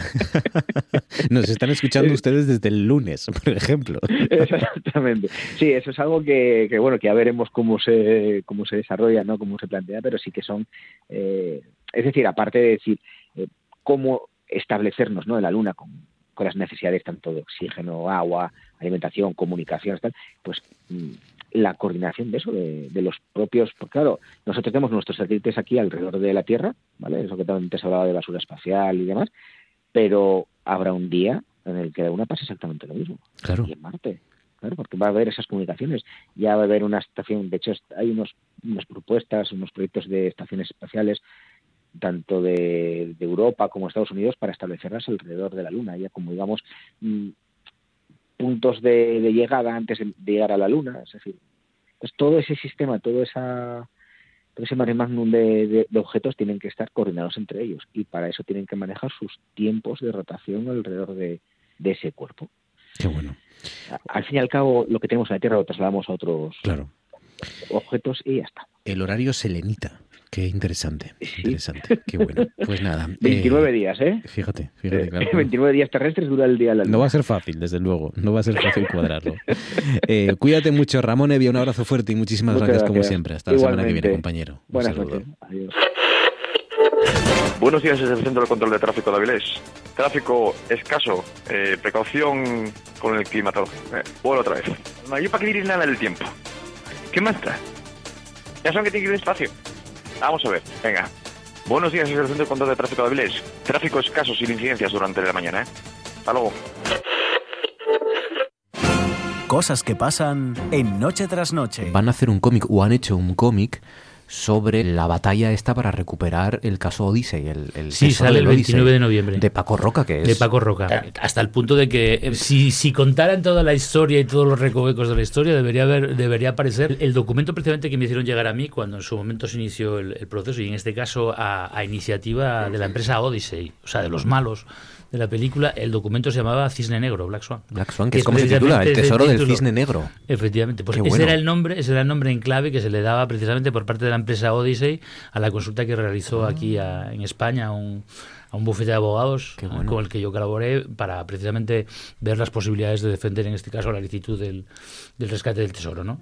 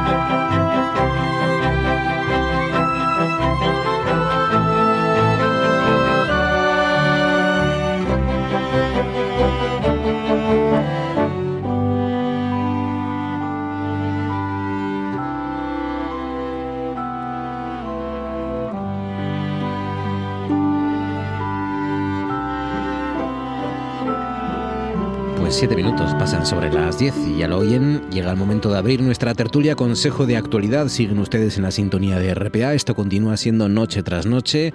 Hasta las 11 les vamos a acompañar junto a Ramón Durán. Ramón, buenas noches. Muy buenas noches. Bueno, primaverales noches, ¿eh? Qué barbaridad. Este que veraninje, Ramón, ya no nos quedan veraninos ya. No, ya. Estoy... Esto ya es la locura total. Qué barbaridad. Además con este, con este viento que nos, nos desconcentra, ¿eh? Qué cosas. Sí, sí, en el resto de España eh, lloviendo muchísimo. Eh, yo siempre dije al llegar aquí que aquí hay el tiempo antagónico del resto de España. Sí, sí, vamos al contrario. Sí. De todas formas, no está lloviendo, no está lloviendo bien este invierno, está lloviendo mal porque lo está lloviendo todo junto de repente en, en una semana. Es una cosa rara, pero bueno, disfrutemos mientras tanto de, del buen tiempo. Eh, Azucena Álvarez, buenas noches. Muy buenas noches a todos. ¿Qué tal, Azucena? ¿Cómo estás? Pues muy bien, encantada de compartir con vosotros este momento ya al final de la jornada, ¿verdad? Relajado mm. y agradable. ¿Qué tal las cosas por Francia? ¿Bien? ¿Lo tienes pues controlado? Pues bueno, con muchas manifestaciones. Estaréis al corriente de que la reforma de pensiones no está siendo bien recibida como era esperable, claro, por, por la sociedad francesa que están acostumbradas a, otras cosas, ¿verdad? Mm. ¿Qué, ¿Qué pasa para que allí la gente salga con esa facilidad y con, y con, y con esa fuerza y que los sindicatos tengan esa, eh, eh, esa, mm, sí, eh, esa capacidad ¿no? de movilizar a, las masas? esa es la clave, la capacidad de movilización de los sindicatos que no perdieron nunca esa fuerza que por desgracia en nuestro país pues pues pues sí perdieron verdad porque durante la, la transición pues eran unas organizaciones muy respetadas entre las más respetadas de cuando hacían las encuestas en el CIS a ver quiénes son los, los colectivos más respetados pues estaban los políticos estaban los sindicatos verdad y ahora pues los pobres están en el otro extremo pues eh, es una larga historia mm. y, y no precisamente de, de momentos felices no, no estoy segura de que sea esa la única razón, pero, pero sí, el hecho es que en Francia los sindicatos siguen teniendo mucha fuerza y cuando quieren paralizar el país lo consiguen porque ni puedes echar gasolina, ni puedes coger transporte público y, son capaces de paralizarlo y lo demuestran una y otra vez. que hay que saberlo. Tal cual. Ignacio Prendes, buenas noches, Nacho. Hola, ¿qué tal? Buenas ¿Cómo noches. Estás? ¿Qué Buenas tal? noches. ¿Todo bien? Muy bien.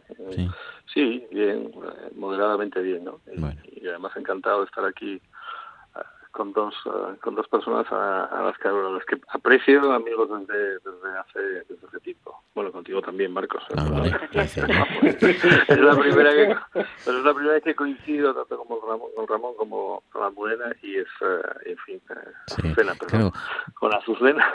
Y, y, y, bueno pues es un, es un lujo para mí compartir con ellos este, este tiempo ¿no? Mm. Porque, el con, placer es nuestro, el placer es nuestro. Porque con Azucena sí, por supongo por UPyD y aquellas cosas, pero con, Ramón... hace muchos años. Hace muchos años, sí.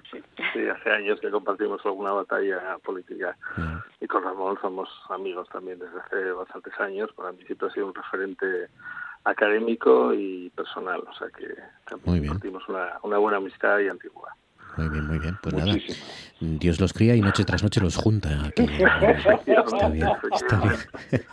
Venga, contadme cosas que se han llamado la atención. Ramón, empezamos por ti. ¿Cuál es tu asunto? ¿Qué sugieres? ¿Qué propones? Pues mira, justo hace una semana entró en vigor eh, la ley trans, la llamada ley trans. Entonces, sobre esto ya se ha comentado mucho. Lo que ocurre es que esta ley, tramitada más por urgencia, entró en vigor al día siguiente. Es decir, completamente inaudito porque sabemos que en España las leyes entran en vigor a los 20 días de su publicación en el BOE, salvo que haya una circunstancia extraordinaria. Yo no voy a hablar de la ley, sino del apéndice de la ley, que es una auténtica apendicitis, es decir, las reformas colaterales que trae consigo esta ley, y en concreto de mi materia, del Código Civil. Eh, esta ley modifica el Código Civil en extremos realmente insólitos. Ejemplo, el artículo 44 del Código Civil antes establecía, en concordancia con lo que sigue estableciendo la Constitución, que el hombre y la mujer tienen derecho a contraer matrimonio. Ahora el término hombre y mujer son términos desafectos. Por consiguiente, se cambia por toda persona. Bueno, uno puede pensar, no tiene gran importancia. Cuidado, es que el segundo párrafo de este artículo lo que dice es que el matrimonio producirá los mismos efectos al margen del sexo de los contrayentes. Oiga, si usted cambia hombre-mujer por persona para encajar el género, en el segundo párrafo no puede hablar de sexo por una simple razón. El sexo se puede cambiar ahora a voluntad del consumidor, pero desde luego el sexo será masculino o femenino. Vamos a poner otro ejemplo, que además ha suscitado cierta polémica estos días porque algún líder político ha hecho hincapié en ello, ¿no?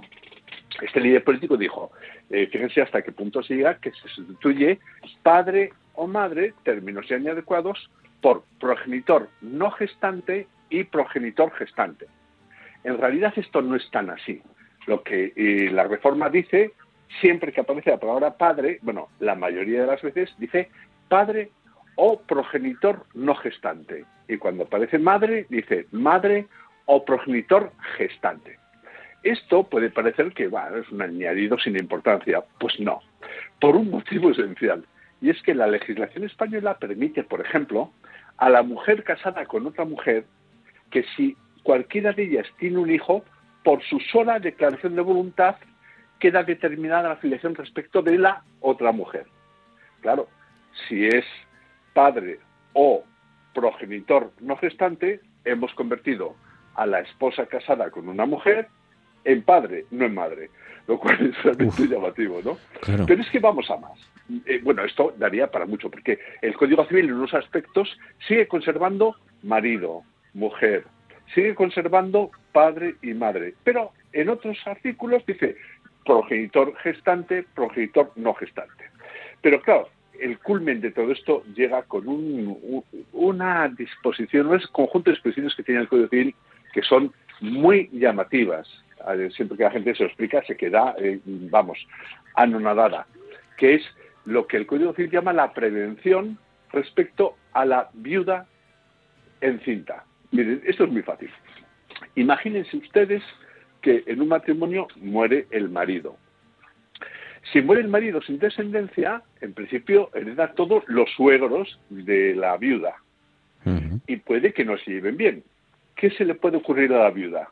Pues yo declaro que estoy embarazada, simulo un parto y luego digo que el niño ha muerto. Claro, ¿cuál es la conclusión de esto? Que el que hereda es el niño al cónyuge muerto, que es decir, al, marido, y como el, niño muere, ¿quién le, hereda? La viuda y no los, los otros. ¿Se entiende más o menos esto? Sí. ¿Más o menos? Sí. Bien. Bueno, pues el Código Civil contempla un conjunto de medidas para garantizar que efectivamente está embarazada y que da luz. Claro, de repente aparece en el Código Civil una nueva disposición además un artículo bis en el que dice textualmente que por viuda ha de entenderse el cónyuge superstite gestante, es decir, la viuda. Pero claro, ahora no es ni viudo ni viuda, es viude prácticamente, ¿no? Claro, esto te una, voy a poner un ejemplito de para qué, cómo en la práctica muchas veces todo está distorsionado, eh, circunstancias que son completamente explicables. En este conjunto de artículos se dice que puede designarse a una persona para que asista al parto y compruebe su realidad para evitar una simulación de parto. Bueno, el código dice, incluso esto superó eh, ciertas eh, reformas sobre igualdad de hombres y de mujeres, que sería designado facultativo, es decir, no solo un médico, sino médico, enfermera, partera, etcétera, o partero, quiero decir, o mujer, porque se estima que para una mujer que asista a su parto un testigo del otro sexo puede ser un poquito violento. Claro. Claro. Imagínense que aparece ahí un sujeto, un individuo, fornido, grande, con barba, que dice que es mujer. Claro, la mujer que está dando a luz no, puede negarse. Claro, eh, eh, eh, claro, no podría negarse en principio, pero esto va absolutamente contra la ley. Porque una cosa es que uno se autoperciba en virtud de la autodeterminación del género como hombre y mujer, y otra es que quien reciba este signo deba aceptarlo sin más. ¿Se entiende? Esto es un ejemplo, solo un ejemplo pequeño, pero de estos en el Código Civil hay un montonazo. Lo cierto es que el Código Civil ha sido retocado extraordinariamente.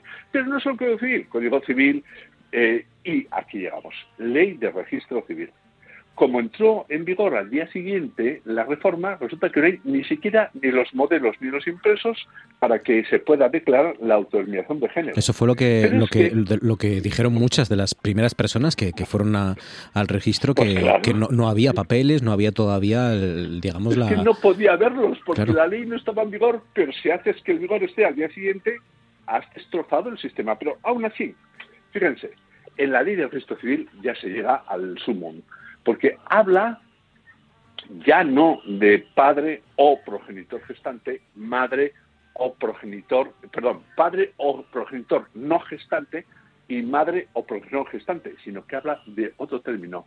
Dice progenitor transgestante.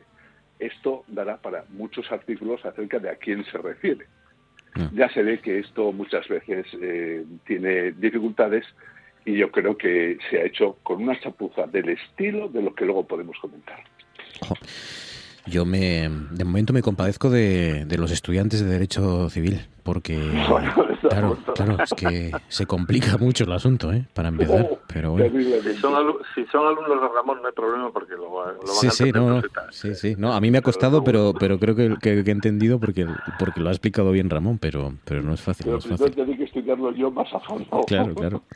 Azucena, ¿cuál es tu asunto? ¿Qué sugieres? ¿Qué propones? Pues yo me voy a quedar bastante cerca eh, con mi tema porque quiero referirme a las manifestaciones de ayer por el Día de la Mujer a las diferentes manifestaciones porque y, y cómo se enfocaron de diferente manera según los sitios eh, por ejemplo, en el caso de Madrid, sabemos que hubo dos manifestaciones y que además no, no hubo muchísima afluencia precisamente porque el, pienso que el feminismo allí está especialmente eh, manipulado, politizado por los partidos y llega un momento en que mm, las mujeres y los mm, que se consideran feministas no quieren identificarse con ese tipo de batallas que en realidad son batallas de esos dos partidos, o sea, no son mm. batallas tanto de la sociedad. En cambio, en Asturias creo que la de Mieres fue un gran éxito porque fueron todos juntos como, como debería ser y, pienso que, que, es un modelo bastante diferente, lo cual no quita de que haya diferencias, porque en realidad desde en el feminismo siempre hubo diferencias. Siempre, eh, si nos remitimos, por ejemplo, a Estados Unidos, que son un poco pioneros en esto en los años 60, ya estaba por un lado el feminismo liberal de Betty Friedan y por otro lado las de Women Liberation, que eh, eran mucho más radicales eso siguió siendo así y, y, no es malo, porque yo creo que lo malo es el pensamiento único. No me parece que haya ningún problema, sino todo lo contrario, en que haya diferentes maneras de ver las cosas y que haya un diálogo entre ellos. Por ejemplo, en, España pues eh, vino un poco después, pero en Asturias pues tenemos por ejemplo la tertulia feminista Les Comadres, que tiene ya casi 40 años y yo pienso que están bastante centradas con lo que con lo que es de verdad el, las reivindicaciones de las mujeres. Están más centradas en esos problemas reales de las mujeres.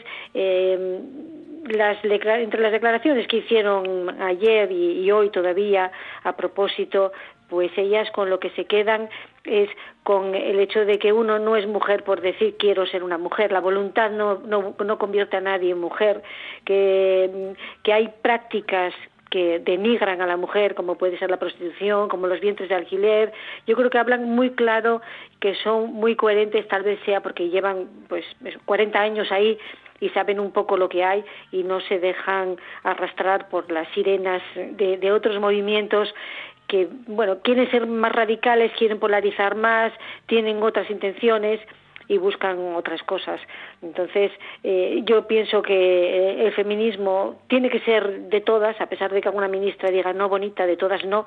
Yo creo que tiene que ser de todas y a ser posible de todos, ¿no? Que tenemos que ser, que tenemos que ser todos feministas, porque es evidente que las condiciones de las mujeres son más complicadas a, la hora de la conciliación, a la hora de tener un trabajo a tiempo completo seguimos teniendo grandes dificultades y estos creo que sí son los grandes temas. Luego, mm, pues tenemos en este momento, de manera circunstancial, un Ministerio de Igualdad que quiere llevarnos por otro lado, ¿no? Que es un poco, eh, a mí me parece que es un delirio de control social el que la, Secretaria de Estado diga que está muy preocupada porque las jóvenes dicen eh, que su práctica sexual habitual es la penetración y no la masturbación, que le parece algo escandaloso. Entonces, sinceramente, no nos importa eh, la vida particular de cada una, eh, no, o sea, está, está bien eh, que haya opiniones diferentes, pero el hecho de que sea ministra tampoco, o, que sea venga del ministerio, de, de, alguien del gobierno, no le convierte en nadie diferente a la hora de opinar, porque es como los de Pacma, que ponen ahí una mujer y una vaca y dicen que feminismo sin distinción de especies. Bueno, pues no tengo por qué estar de acuerdo. Yo me considero feminista, pero no tengo por qué estar de acuerdo acuerdo con ciertas cosas ¿eh?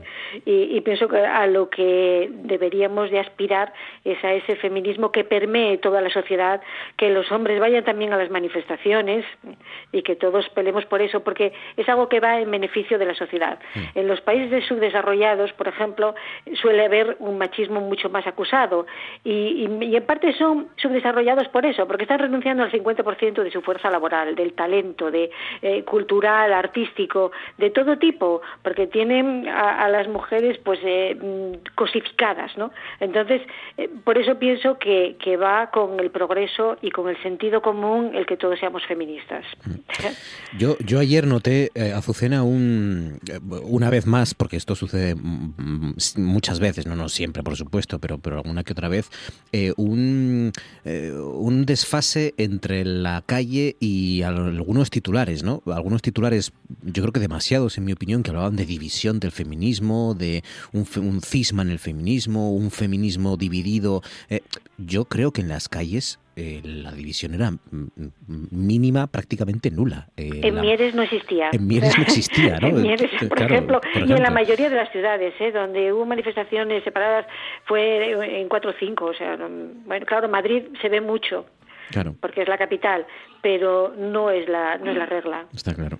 Nacho, ¿cuál es tu asunto? ¿Qué sugieres? ¿Qué propones? Bueno, eh, voy, voy a cambiarlo sobre la marcha, porque realmente yo creo que efectivamente los eh, contertulios han acertado. Hoy toca hablar de, del post 8M ¿no? y las consecuencias y lo que se vivió ahí.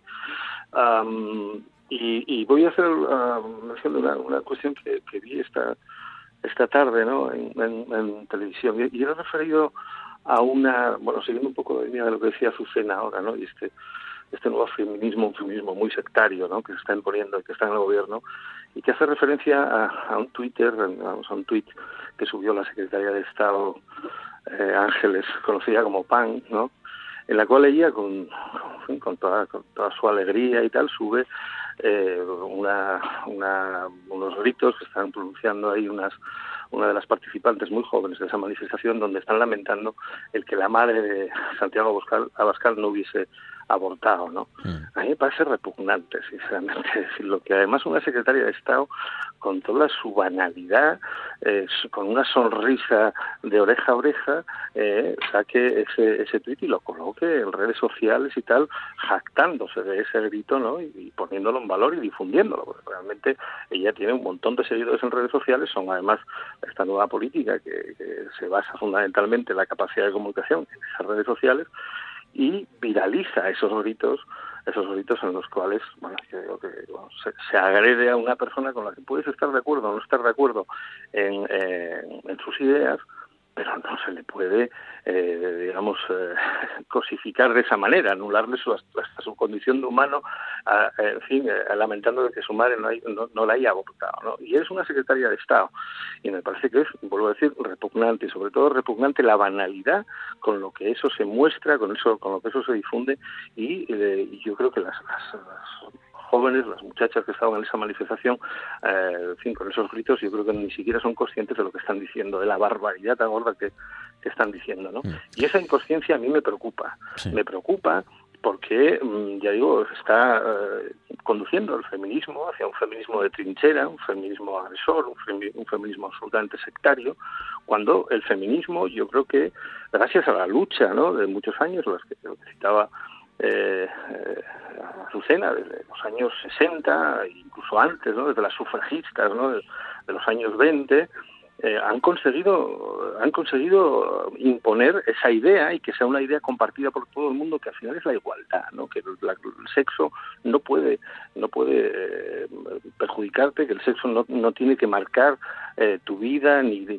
tus capacidades ni tu condición laboral en absoluto no y esa idea que es una idea por la que ha luchado el feminismo durante tanto tiempo, yo creo que es una idea compartida por mucha gente, pero ahora hay un feminismo, un feminismo absolutamente sectario, agresivo, ¿no? y que se expresa con esa banalidad como la que expresa esa, secretaria de Estado, que me parece que ah, vamos hace un flaco favor a la causa feminista y a la causa de las mujeres. No, y a, ella misma, porque es verdad que, la Secretaría de Estado de Igualdad ha, soportado muchos insultos y, vejaciones en los medios de comunicación y durante mucho tiempo y, y, lo que ha hecho es ponerse a la altura de esos, de esos insultos, desgraciadamente, y, de esas, y de esas declaraciones. Pero, es una... pero ella tiene que ser consciente, y además hay una cuestión y yo creo que pasa un, le pasa un poco eh, en fin, a, toda esta nueva política que viene, eh, en fin, que está, está en Podemos, ¿no? no son conscientes que son gobierno, están gobernando, son gobierno. O sea, no son ya una, un grupo de estudiantes en una asamblea universitaria, aunque se comporten de esa manera. Y yo creo que las instituciones, las instituciones te obligan a un determinado comportamiento, por respeto mm, a los demás, pero también por respeto a las propias instituciones. ¿no? Eh, decía eh, Francisco Tomás y Valiente que las instituciones mm, se degradan eh, no solo por lo que eh, por lo que hacen los que están ahí, sino por lo que hacemos con ellas, ¿no? Y se está degradando de una manera tremenda lo que es estar en el gobierno y ocupar una posición, porque además un secretario de Estado forma parte del gobierno, ¿no? Y, no puedes estar, ya digo, con una pata siendo una revolucionaria estudiantil en una asamblea universitaria y además luego escribiendo el BOE. Pues bueno, lo que si antes lo que si antes eh, Ramón de los disparates de esta ley están en todas las leyes ¿eh? o sea el destrozo legislativo que se está que se está ocasionando en estos últimos cuatro años es tremendo no eh, coges la ley que, cojas. O sea son y ya no es una cuestión puramente técnica legislativa no es que se está se están transgrediendo principios digamos de legislativos básicos, ¿no? principios del derecho básicos, con una alegría, con una facundia y sin someterse a los controles ni a los informes preceptivos de nada. ¿no? Y claro, a mí me parece que eso es, muy peligroso, vuelvo a decir, porque degradan, te degradan no solo a ti, sino sobre todo a la institución a la que tú representas. Y eso es lo preocupante. Pues vamos precisamente con una de esas leyes polémicas, la ley del solo sí es sí y los resultados políticos y jurídicos que, que está teniendo. Vamos allá, que es el tema central de hoy. Venga. 30 sobre las 10.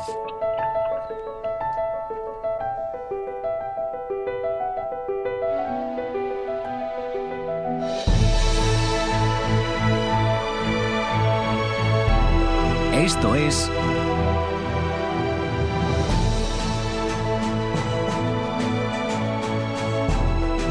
Noche tras noche.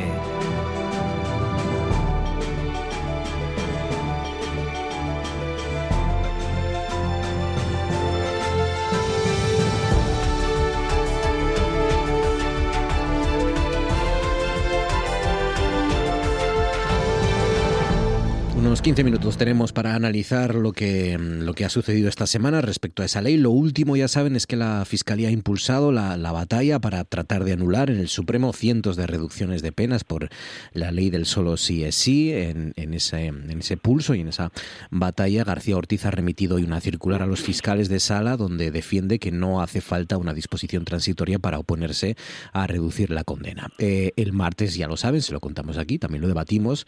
El martes el Congreso aprobaba a empezar el trámite de esa reforma del PSOE sobre la ley del solo sí es sí, que fue registrada en febrero, el 6 de febrero, tras una semana de negociaciones entre ambos socios de gobierno, en el gobierno central.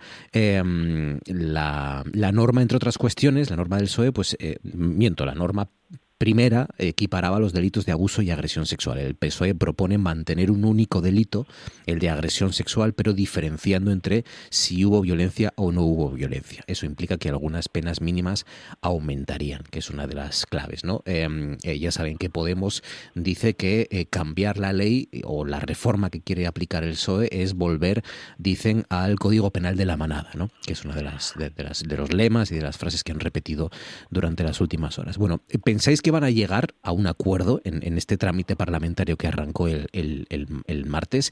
¿Entendéis la discrepancia? ¿Sería, como dice Podemos, volver al Código Penal de la, manada? Eh, ¿Será esta la herida que acabe con la coalición? Bueno, Ramón, ¿qué te parece?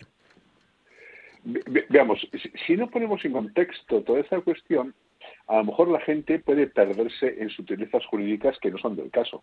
Esto es relativamente sencillo. El problema fue que no quiso ser advertido previamente por lo que ha dicho antes Nacho. si a las normas les damos un carácter de urgencia, no requiere el dictamen previo de los organismos habilitados al efecto. Como consecuencia, no se tienen en cuenta las advertencias que ya existían. Esto es relativamente sencillo. La Constitución dice que las leyes penales y las que perjudican a los sujetos no tendrán nunca alcance retroactivo. Bueno, es evidente. Supongamos que hoy es un delito eh, la, la transfobia. Y claro, a mí no se me puede revisar anteriormente si hace una declaración que en su día no era delito para aplicar un delito a posteriori. Esto es evidente. Pero es que tiene otra componente que es la positiva.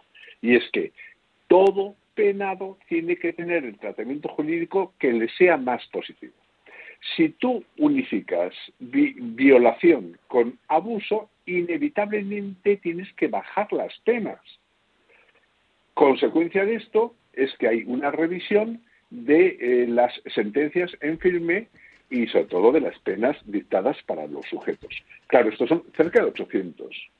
Tengamos en cuenta un dato esencial, que puede llegar hasta 4.000. ¿Por qué hay que cambiar la ley? Porque a partir de que se cambie la ley, ya no habrá más sujetos que puedan beneficiarse de ella. Esta es la cuestión. Esta ley era favorable a ciertos sujetos. Se estima que pueden ser al final hasta casi 4.000. La Fiscalía ya puede decir lo que quiera, porque el Tribunal Supremo ya ha establecido este principio como un principio absolutamente inamovible, porque eso está en la Constitución y en toda declaración de derechos humanos. ¿Se hizo mala reforma? Claro que se hizo mala reforma. ¿Con buen propósito? Claro, nadie pretendía eh, suelta de violadores o de pederastas. ¿Quién va a querer esto? Pero claro, cuando se realiza inadvertidamente, chapuceramente, pasan estas cosas. Desde luego, que se pueda denominar un código penal como de la manada me parece una indecencia absoluta. Porque ningún código penal ha sido nunca de ninguna manada. El problema es que si tú identificas la falta de consentimiento con arrebatar el consentimiento, es decir, el abuso con la violación, inevitablemente pasan estas cosas siempre que el tratamiento sea uniforme. Las cosas que se han dicho son de tal naturaleza que yo creo que no tienen, vamos, no tienen marcha atrás. O sea, y además hubo por los dos signos realmente agresivos.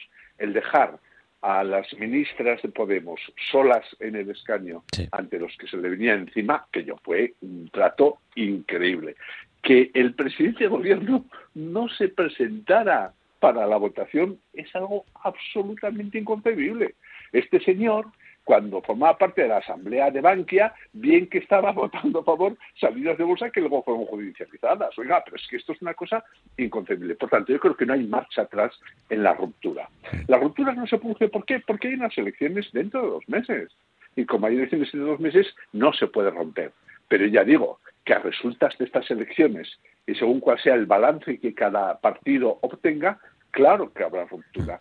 Fíjense que antes, cuando hablábamos del primer tema que se nos ocurría, a los tres nos surgía la palabra de una secretaria de Estado. En mi caso, porque ella dijo que la familia natural había quedado extinguida, ¿no? Una cosa inconcebible. En el otro, porque dice que la penetración le parece fatal que las niñas eh, no se masturben lo suficiente. Y en tercer caso, como decía Nacho, por la brutalidad esa de que va contra un atentado contra los derechos humanos, ¿no? ¿Eh? Y la mención de la madre de, un líder político que le puede gustar más o menos. Por tanto, yo creo que la ruptura es absolutamente eh, inevitable. Que la reforma tiene que producirse cuanto antes para que ningún sujeto más en esas condiciones pueda beneficiarse de un trato penal más positivo hmm. y que, desde luego, a partir de mayo veremos qué pasa. Es eh, evidentemente la, imagen fue potente y, circuló por mm, portadas y redes sociales, la de Yone Belarra y, la ministra de Igualdad de solas en esa bancada, eh, que, evidentemente no es casualidad, ¿no? Eh, porque se, buscaba esa, esa imagen también de alguna manera. Azucena.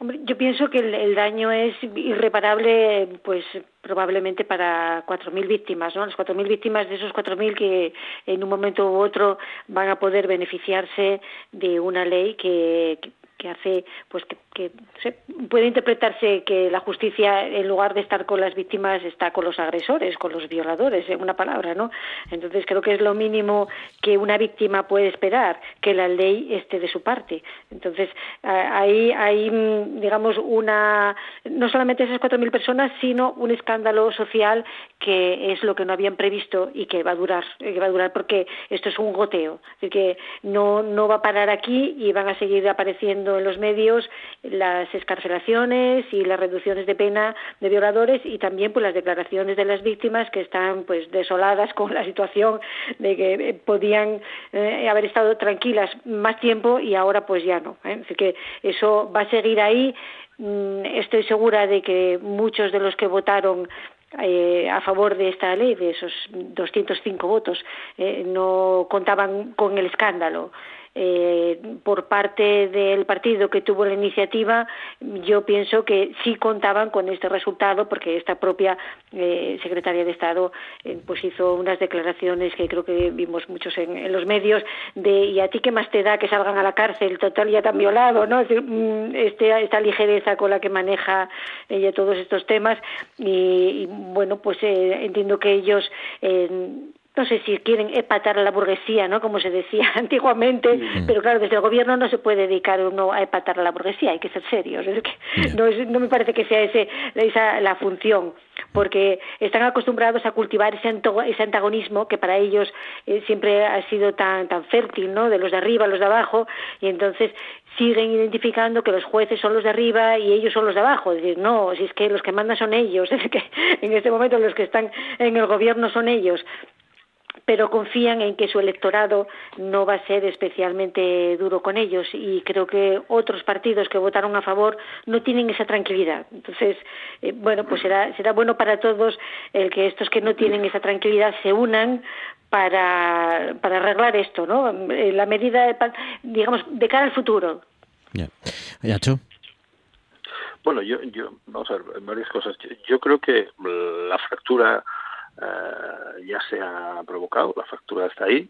No creo que esa fractura se vaya a suturar en un tiempo en el que se tramitará esa ley. Yo creo que esa ley se ha utilizado o se utiliza eh, como un elemento simbólico por parte de eh, por parte de Podemos, ¿vale? Y por lo tanto ellos mm, construyen sobre sobre esa ley toda toda una ficción, toda una, una ficción eh, basada en eslóganes, en, la comunicación, en fin, el consentimiento, el yo sí te creo y el código penal de la manada, ¿no? Y por lo tanto no pueden no pueden aceptar que se pinche esa burbuja, ¿no? Esa burbuja que se empezó a pinchar al día siguiente de que entró en vigor esa ley, cuando se empezaron a ver los efectos reales de esta mala manera de legislar, ¿no? De esta legislación, digamos, absolutamente retórica y disparatada en la que se han traducido sus aportaciones legales eh, legislativas en estos en estos cuatro años. Entonces también hay que reconocer que se acercan las elecciones, conscientes de que se acercan las elecciones y lo que pone el manual de los gobiernos de coalición y aquí en Asturias sabemos bastante de esto. En Asturias es de los pocos sitios, los pocos territorios donde tuvimos gobiernos de coalición de la izquierda, el PSOE más Izquierda Unida durante unos cuantos años, ¿no? Y lo que dice ese manual dice que cuando te acercas a, las elecciones, pues tienes que de alguna manera exacerbar las diferencias con tu socio de coalición, sobre todo el pequeño frente al grande, para evitar que te angusties de alguna manera, ¿no? Tienes que marcar absolutamente las diferencias, aunque sea exacerbando mm, pequeñas diferencias. Y aquí yo creo que han utilizado como elemento simbólico esto, están jugando con, estos conceptos, ¿no? Eh, están subidos además a una ola, a una ola, digamos, de, de, indignación eh, inquisitorial que yo viví en primera persona, porque a mí me tocó salir del Congreso cuando, eh, después de la sentencia de la Mana, se formó una manifestación que se decía espontánea, yo creo que era poco espontánea, pero bueno, es verdad que era una, era una riada de, gente indignada por las por, por las calles, por la calle, bajando por la por la calle de Alcalá con solo eh, con lo de yo sí te creo, yo sí te creo, que yo fue una cosa que yo realmente quedé impresionado, ¿no? Y aquellas eh, aquella ola de indignación, yo creo que absolutamente uh, injustificada, ¿no?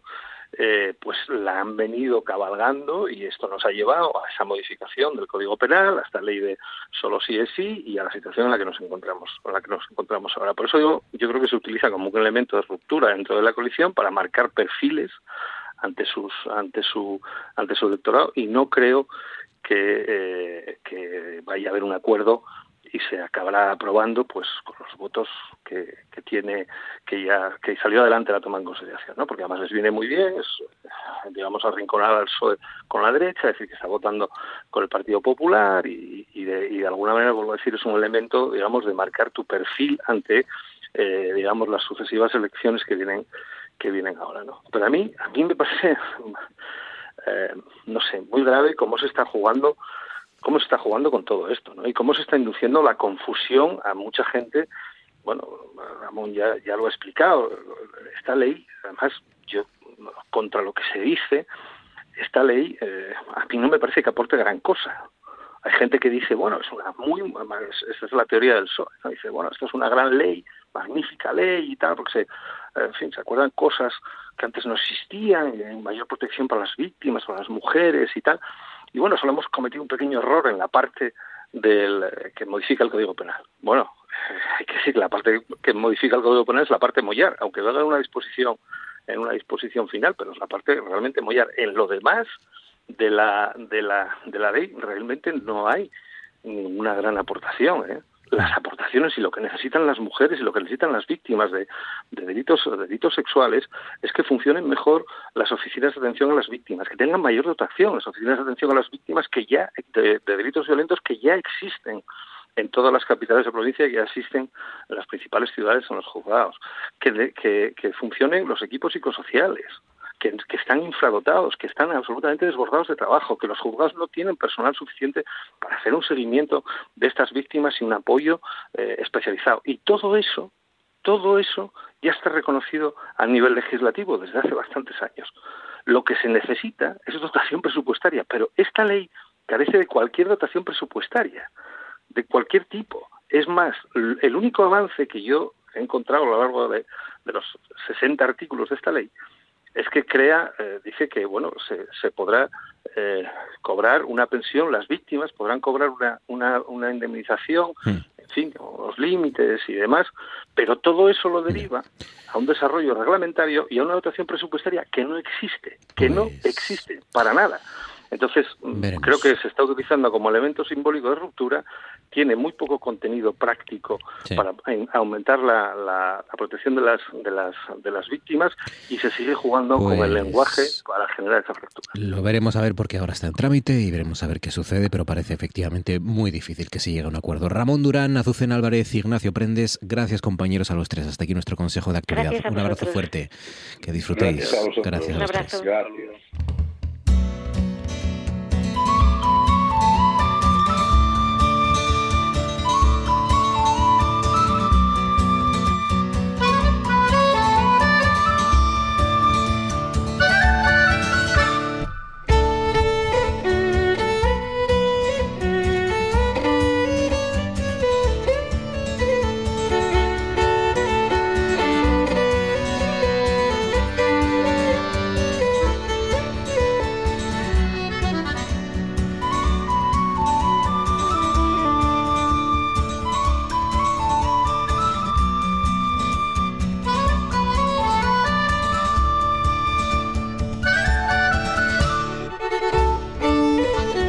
Después de la tertulia y para cerrar ya y poner punto final a noche tras noche, la reflexión de cada jueves que nos trae José Luis Remis. Remis, buenas noches. Hola, muy buenas noches, Marcos. ¿Qué tal? ¿Cómo estamos? Muy bien, encantado ya de cerrar el día, este largo día intenso con muchas noticias eh, contigo y, con, y con todos los oyentes y con regordetos. Hoy el asunto va de regordetos y regordetes. Sí, yo creo que hay un momento de reflexionar un poco sobre el tema, ¿no? Que ya, ya, bueno, ya encauzaremos de alguna manera, pero sí, eh, yo creo que cuando hablamos de esa, de esa palabra, todos pensamos pues en esos críos, los que fuimos a la escuela de los 70, los 80 o principios de los 90, sabemos un poquitín eh, esa, palabra de ese niño, esa niña, pues que identificamos claramente, pues llevará con un cierto sobrepeso, ¿no? Eh, con ese bocadillo de bonito con mayonesa que se quedaba en, en la comisura de los labios, ¿no? Aquellos que cuando el maestro preguntaba con clase de comida, enseguida levantaba la mano, sabía perfectamente identificar, ¿no? En, mi, caso, en mi eh, caso era el, bocadillo eh, bocadillo de chorizo o de, o de cosas así, o de lomo, ¿no? De lomo embuchado, así cosas que muy olorosas también, ¿no? Siempre. Que dejaban un buen perfume, ¿no? En el entorno. Y ahora que fueron niños, mm, eh, bueno, pues que a veces sufrieron un poquitín, pues aquellas historias con el maestro de, de gimnasia por entonces, ¿no? Llegaba al último y decía aquello de mueve el culo, tal, no sé ¿no? Y, y, bueno, pues eh, el regordeta, siempre, pues cuando había que elegir equipos, era el último eh, era así. Yo era regordeto, Marcos, yo era regordeto.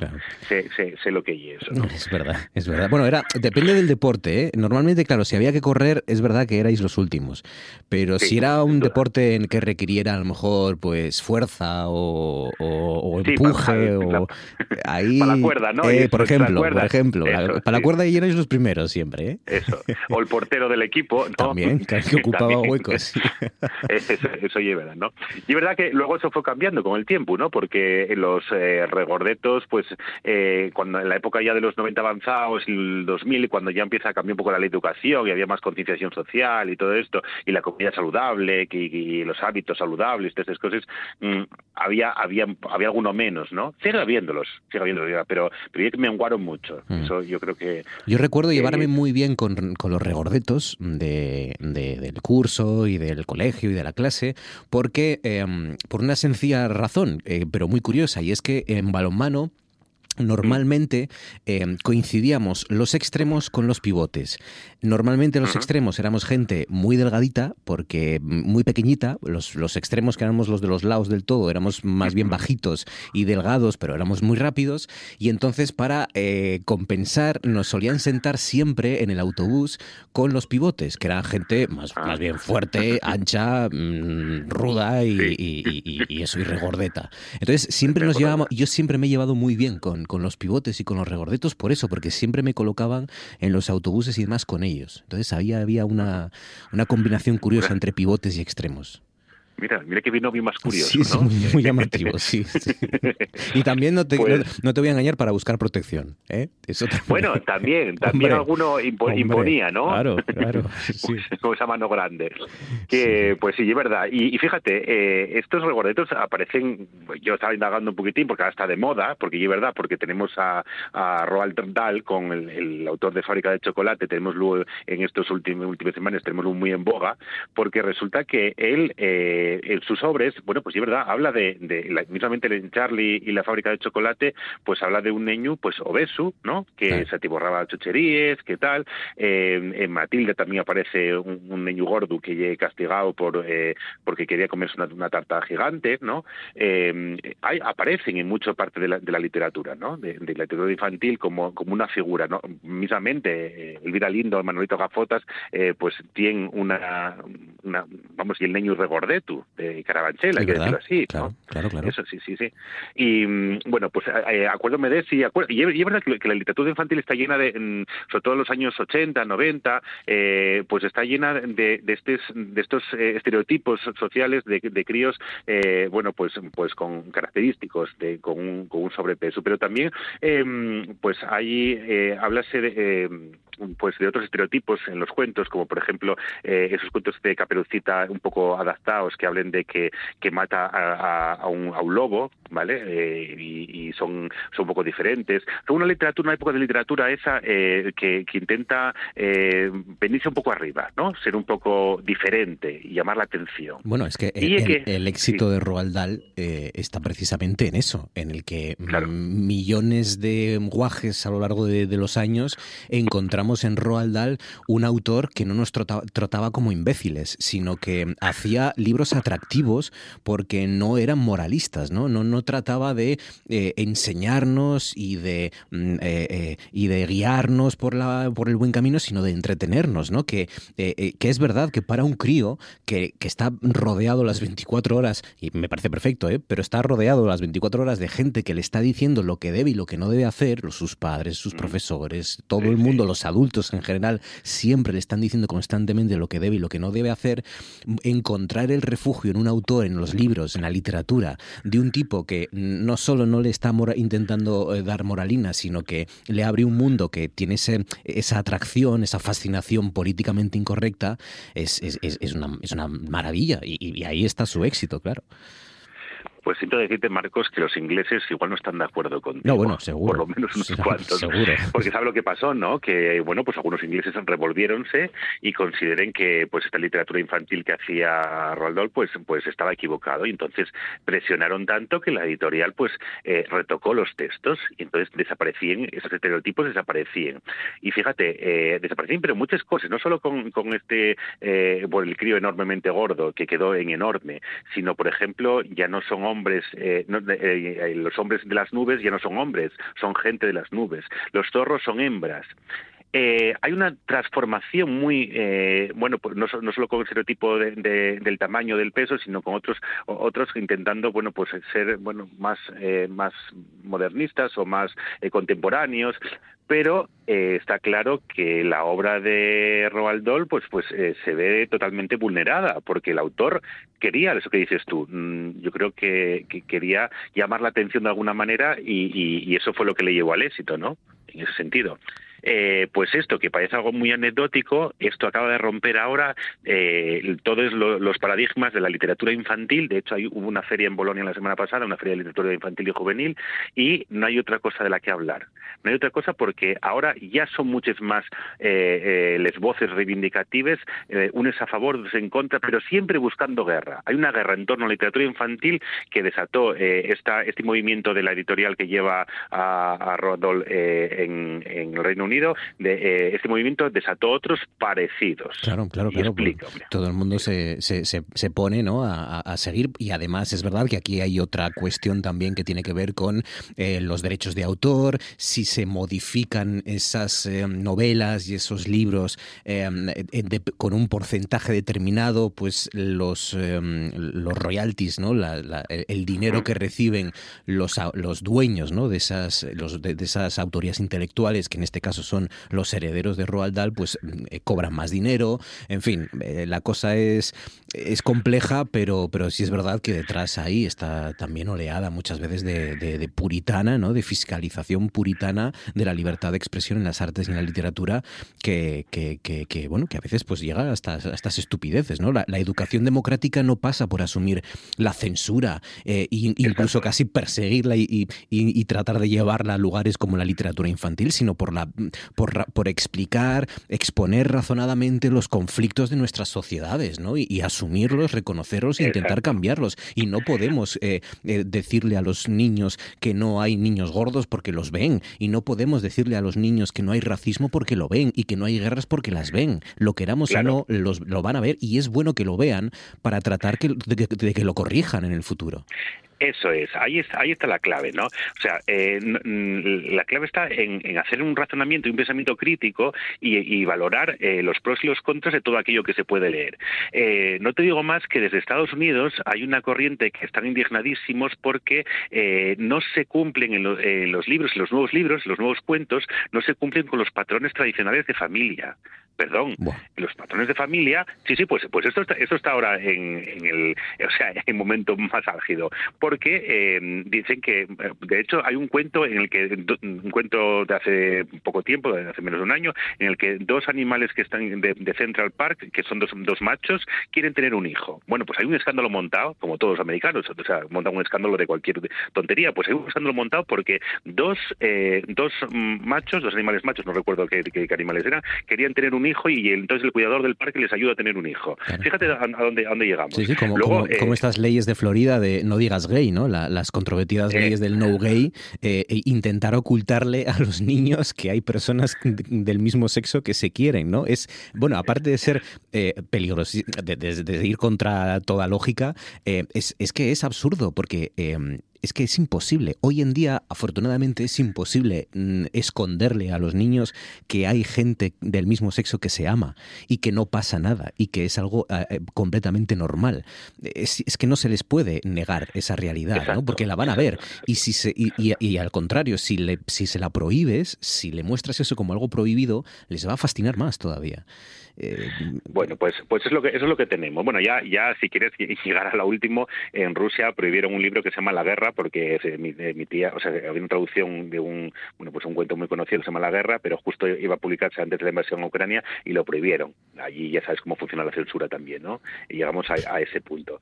Estamos en eso, en eso, en ocultar, ¿no? En, en querer en querer condicionar, en, al final en, hacer eh, hacer marionetas de una de una sociedad que, que tiene una realista y que tiene realidades que, que son palpables. Y a mí, es lo que me preocupa, porque al final eh, habrá gente que, que sí, que, que, que, que tenga juicio y diga, bueno, pues no, hay que saber de todo, tienes que saber los pros y los contras. Eh, todos recordamos los estereotipos de Walt Disney, que fueron muy criticados.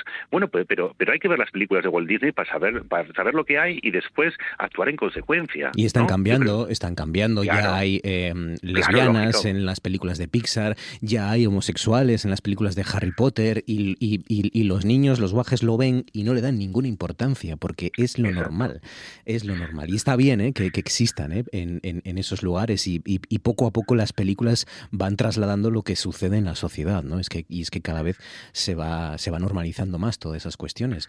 Y, y, claro, eh, el problema es eh, tratar de, de pasarse de frenada de pasarse de frenada. Yo, yo, yo, quiero recomendar, eh, y, ahora, y ahora cierras tú, Remis, un libro, eh, a mí me, hizo mucha gracia, eh. se titula Cuentos infantiles políticamente correctos, es de Jane Fingarner y lleva todo esto al, extremo y entonces cuenta los cuentos tradicionales, todos los de siempre, los Canieves, em, los estos dos que se pierden por el bosque, que nunca me acuerdo cómo se llaman, Hansel y Gretel, todos los cuentos de siempre, pero los lleva a la corrección más extrema, ¿no? Es divertido eh, James Finn Garner, Cuentos eh, infantiles políticamente correctos. Es un libro para adultos, ¿eh? pero es muy, bueno, muy pues, divertido en esa misma línea diremos, le diremos a, Elvira Lindo que Manolito Gafotas lo convierta en Manuel el niño que usa lentes, por ejemplo, o que reconsidere su posición un, memorable eh, Antonio Mercero cuando creó el personaje de Piraña en Verano Azul, por ejemplo, ¿no? ¿Te parece? Claro, Puede ser una opción, que no creo yo que tuviese muchos problemas. Pues nada, bueno, la pues corrección política en, los, en la literatura infantil, que bueno, desde momento afortunadamente en los libros de Roald Dahl a nivel de castellano en español no se van a revisar, ya lo ha dicho la, la, editorial que tiene los, los que es dueña de los de los, de los derechos, eh, aquí no se va a cambiar nada. Así que de momento podremos disfrutar de Roald Dahl. De momento, sí. Remis, bueno, cuídate pues mucho, amigo. Un abrazo Igualmente, un abrazo enorme. Hasta la semana que viene. Con Remis cerramos. Esto ha sido Noche tras Noche. Recuerden que volvemos el lunes porque mañana hay fútbol. Mañana juega Real Oviedo. Les ofrecemos el partido del Oviedo. Y el lunes, como digo, como siempre, a partir de las 9 les eh, acompaño para despedir juntos la jornada. Gracias, feliz fin de semana y hasta el lunes.